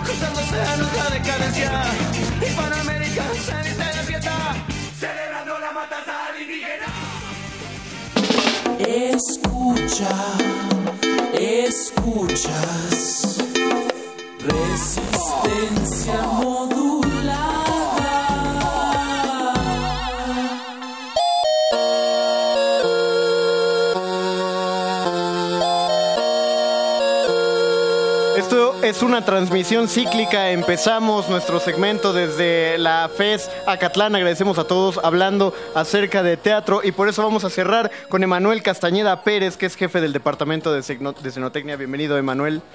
Gracias. muchas gracias. Escenotecnia. Sí. Eh, los que nos ¿Cu- encargan- ¿Cuántas veces has tenido que corregir a la gente que dice cenotecnia? Pues por lo pronto ya llevo dos en el día, entonces Bien. este. Cuéntanos. este, no, pues nosotros nos dedicamos a operar el Teatro Javier Barrosierra, que es como el, la insignia del Centro Cultural Acatlán, ¿no?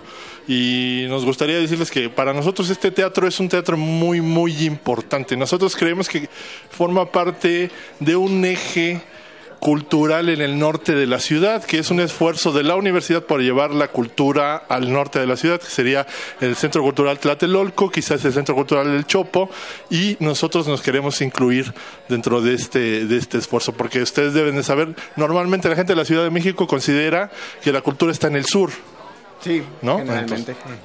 pero nosotros queremos llevarle la cultura al norte de la ciudad. Y este espacio es un espacio muy importante, es un espacio bastante grande, le puede competir arquitectónicamente incluso al Teatro Juan Ruiz de Alarcón, que se encuentra en Cultisur. Eh, es un espacio con una buena cantidad de, de- de afore, es decir, una cantidad de personas que le pueden entrar. 541 No, sí, personas amplio. pueden. Es amplio. Le ganamos al, al- al Juan Ruiz ahí en ese sentido. 340 Y a la sala Julián. Carrillo. Y tiene, está equipado completamente para dar cualquier tipo de espectáculos, tanto teatro como danza, como cine. Tenemos una gran pantalla de cine, como conciertos, de todo podemos tener aquí. Entonces queremos aprovechar, pues para este, para invitar a toda la gente, si alguien del norte de la ciudad nos escucha. Pues que se lancen, porque a veces les queda muy lejos, ¿no? Ir a ver el cine a la cineteca. Nosotros tenemos aquí el Tour de Cine Francés, ¿no? Wow. tenemos la muestra internacional de cine. Entonces, ¿para qué se van hasta Coyoacán? Pues vénganse aquí eh, a Naucalpan. Si a lo mejor si son de, de Atizapán, si son de, de Catepec, si son de, este, de la Gustavo Madero, vénganse para acá. Aquí tenemos ese cine. Aquí tenemos espectáculos internacionales y otro esfuerzo que yo creo que también es importante. Tenemos un, un espacio bien equipado, un espacio donde se presentan cosas profesionales, como por ejemplo hemos tenido conciertos de Salón Victoria, ahorita que estábamos escuchando Ska pero también presentamos a los alumnos. Entonces los alumnos pueden venir y hacer sus prácticas en un espacio que es profesional. Entonces yo creo que tú que eres amateur, que te hacen el taller de danza clásica, bueno, pues bailaste en el mismo escenario donde hace una semana que va a bailar la Compañía Nacional de Danza, por ejemplo. Eh, ¿Dónde se puede consultar la cartelera? La cartelera se pueden consultar en línea en la página de la FESA Catlán o pueden venir aquí este eh, en el Centro Cultural tenemos este un teléfono donde les pueden mandar la este, la cartelera. Ahorita no lo tengo pero seguramente ya, ya se los dieron. Es un este es un WhatsApp. Pero consúltenlo en la página de la FESA Catlán todas las actividades que tenemos En la página de Facebook de la FESA Catlán. en la página de Facebook del Centro Cultural Acatlán y en la página oficial de la FESA Catlán Ok, perfecto. Pues muchas gracias, Emanuel Castañeda Pérez, jefe del departamento de Cenotecnia. Gracias. Cenotecnia. Gracias. por habernos acompañado al final de esto. Y mandemos los últimos saludos, perro muchacho, ya que nos estamos despidiendo.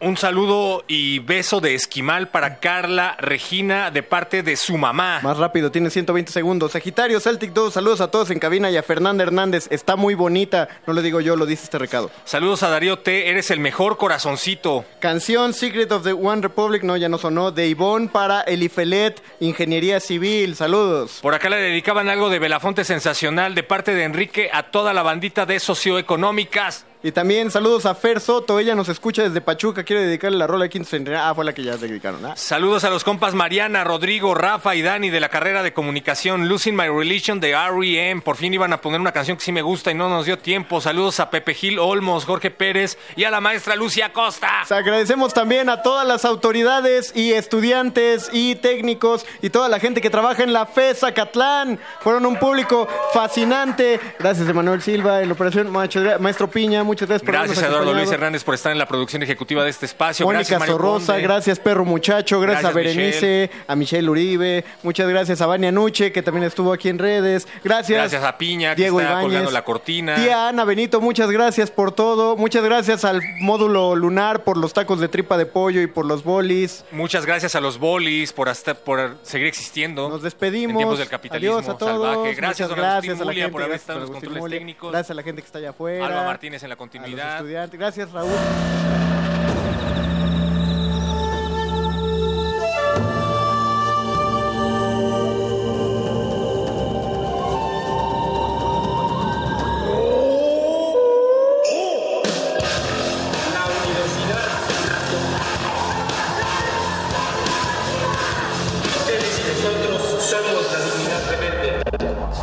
Resistencia Modulada es una coproducción de Radio UNAM y El Universo.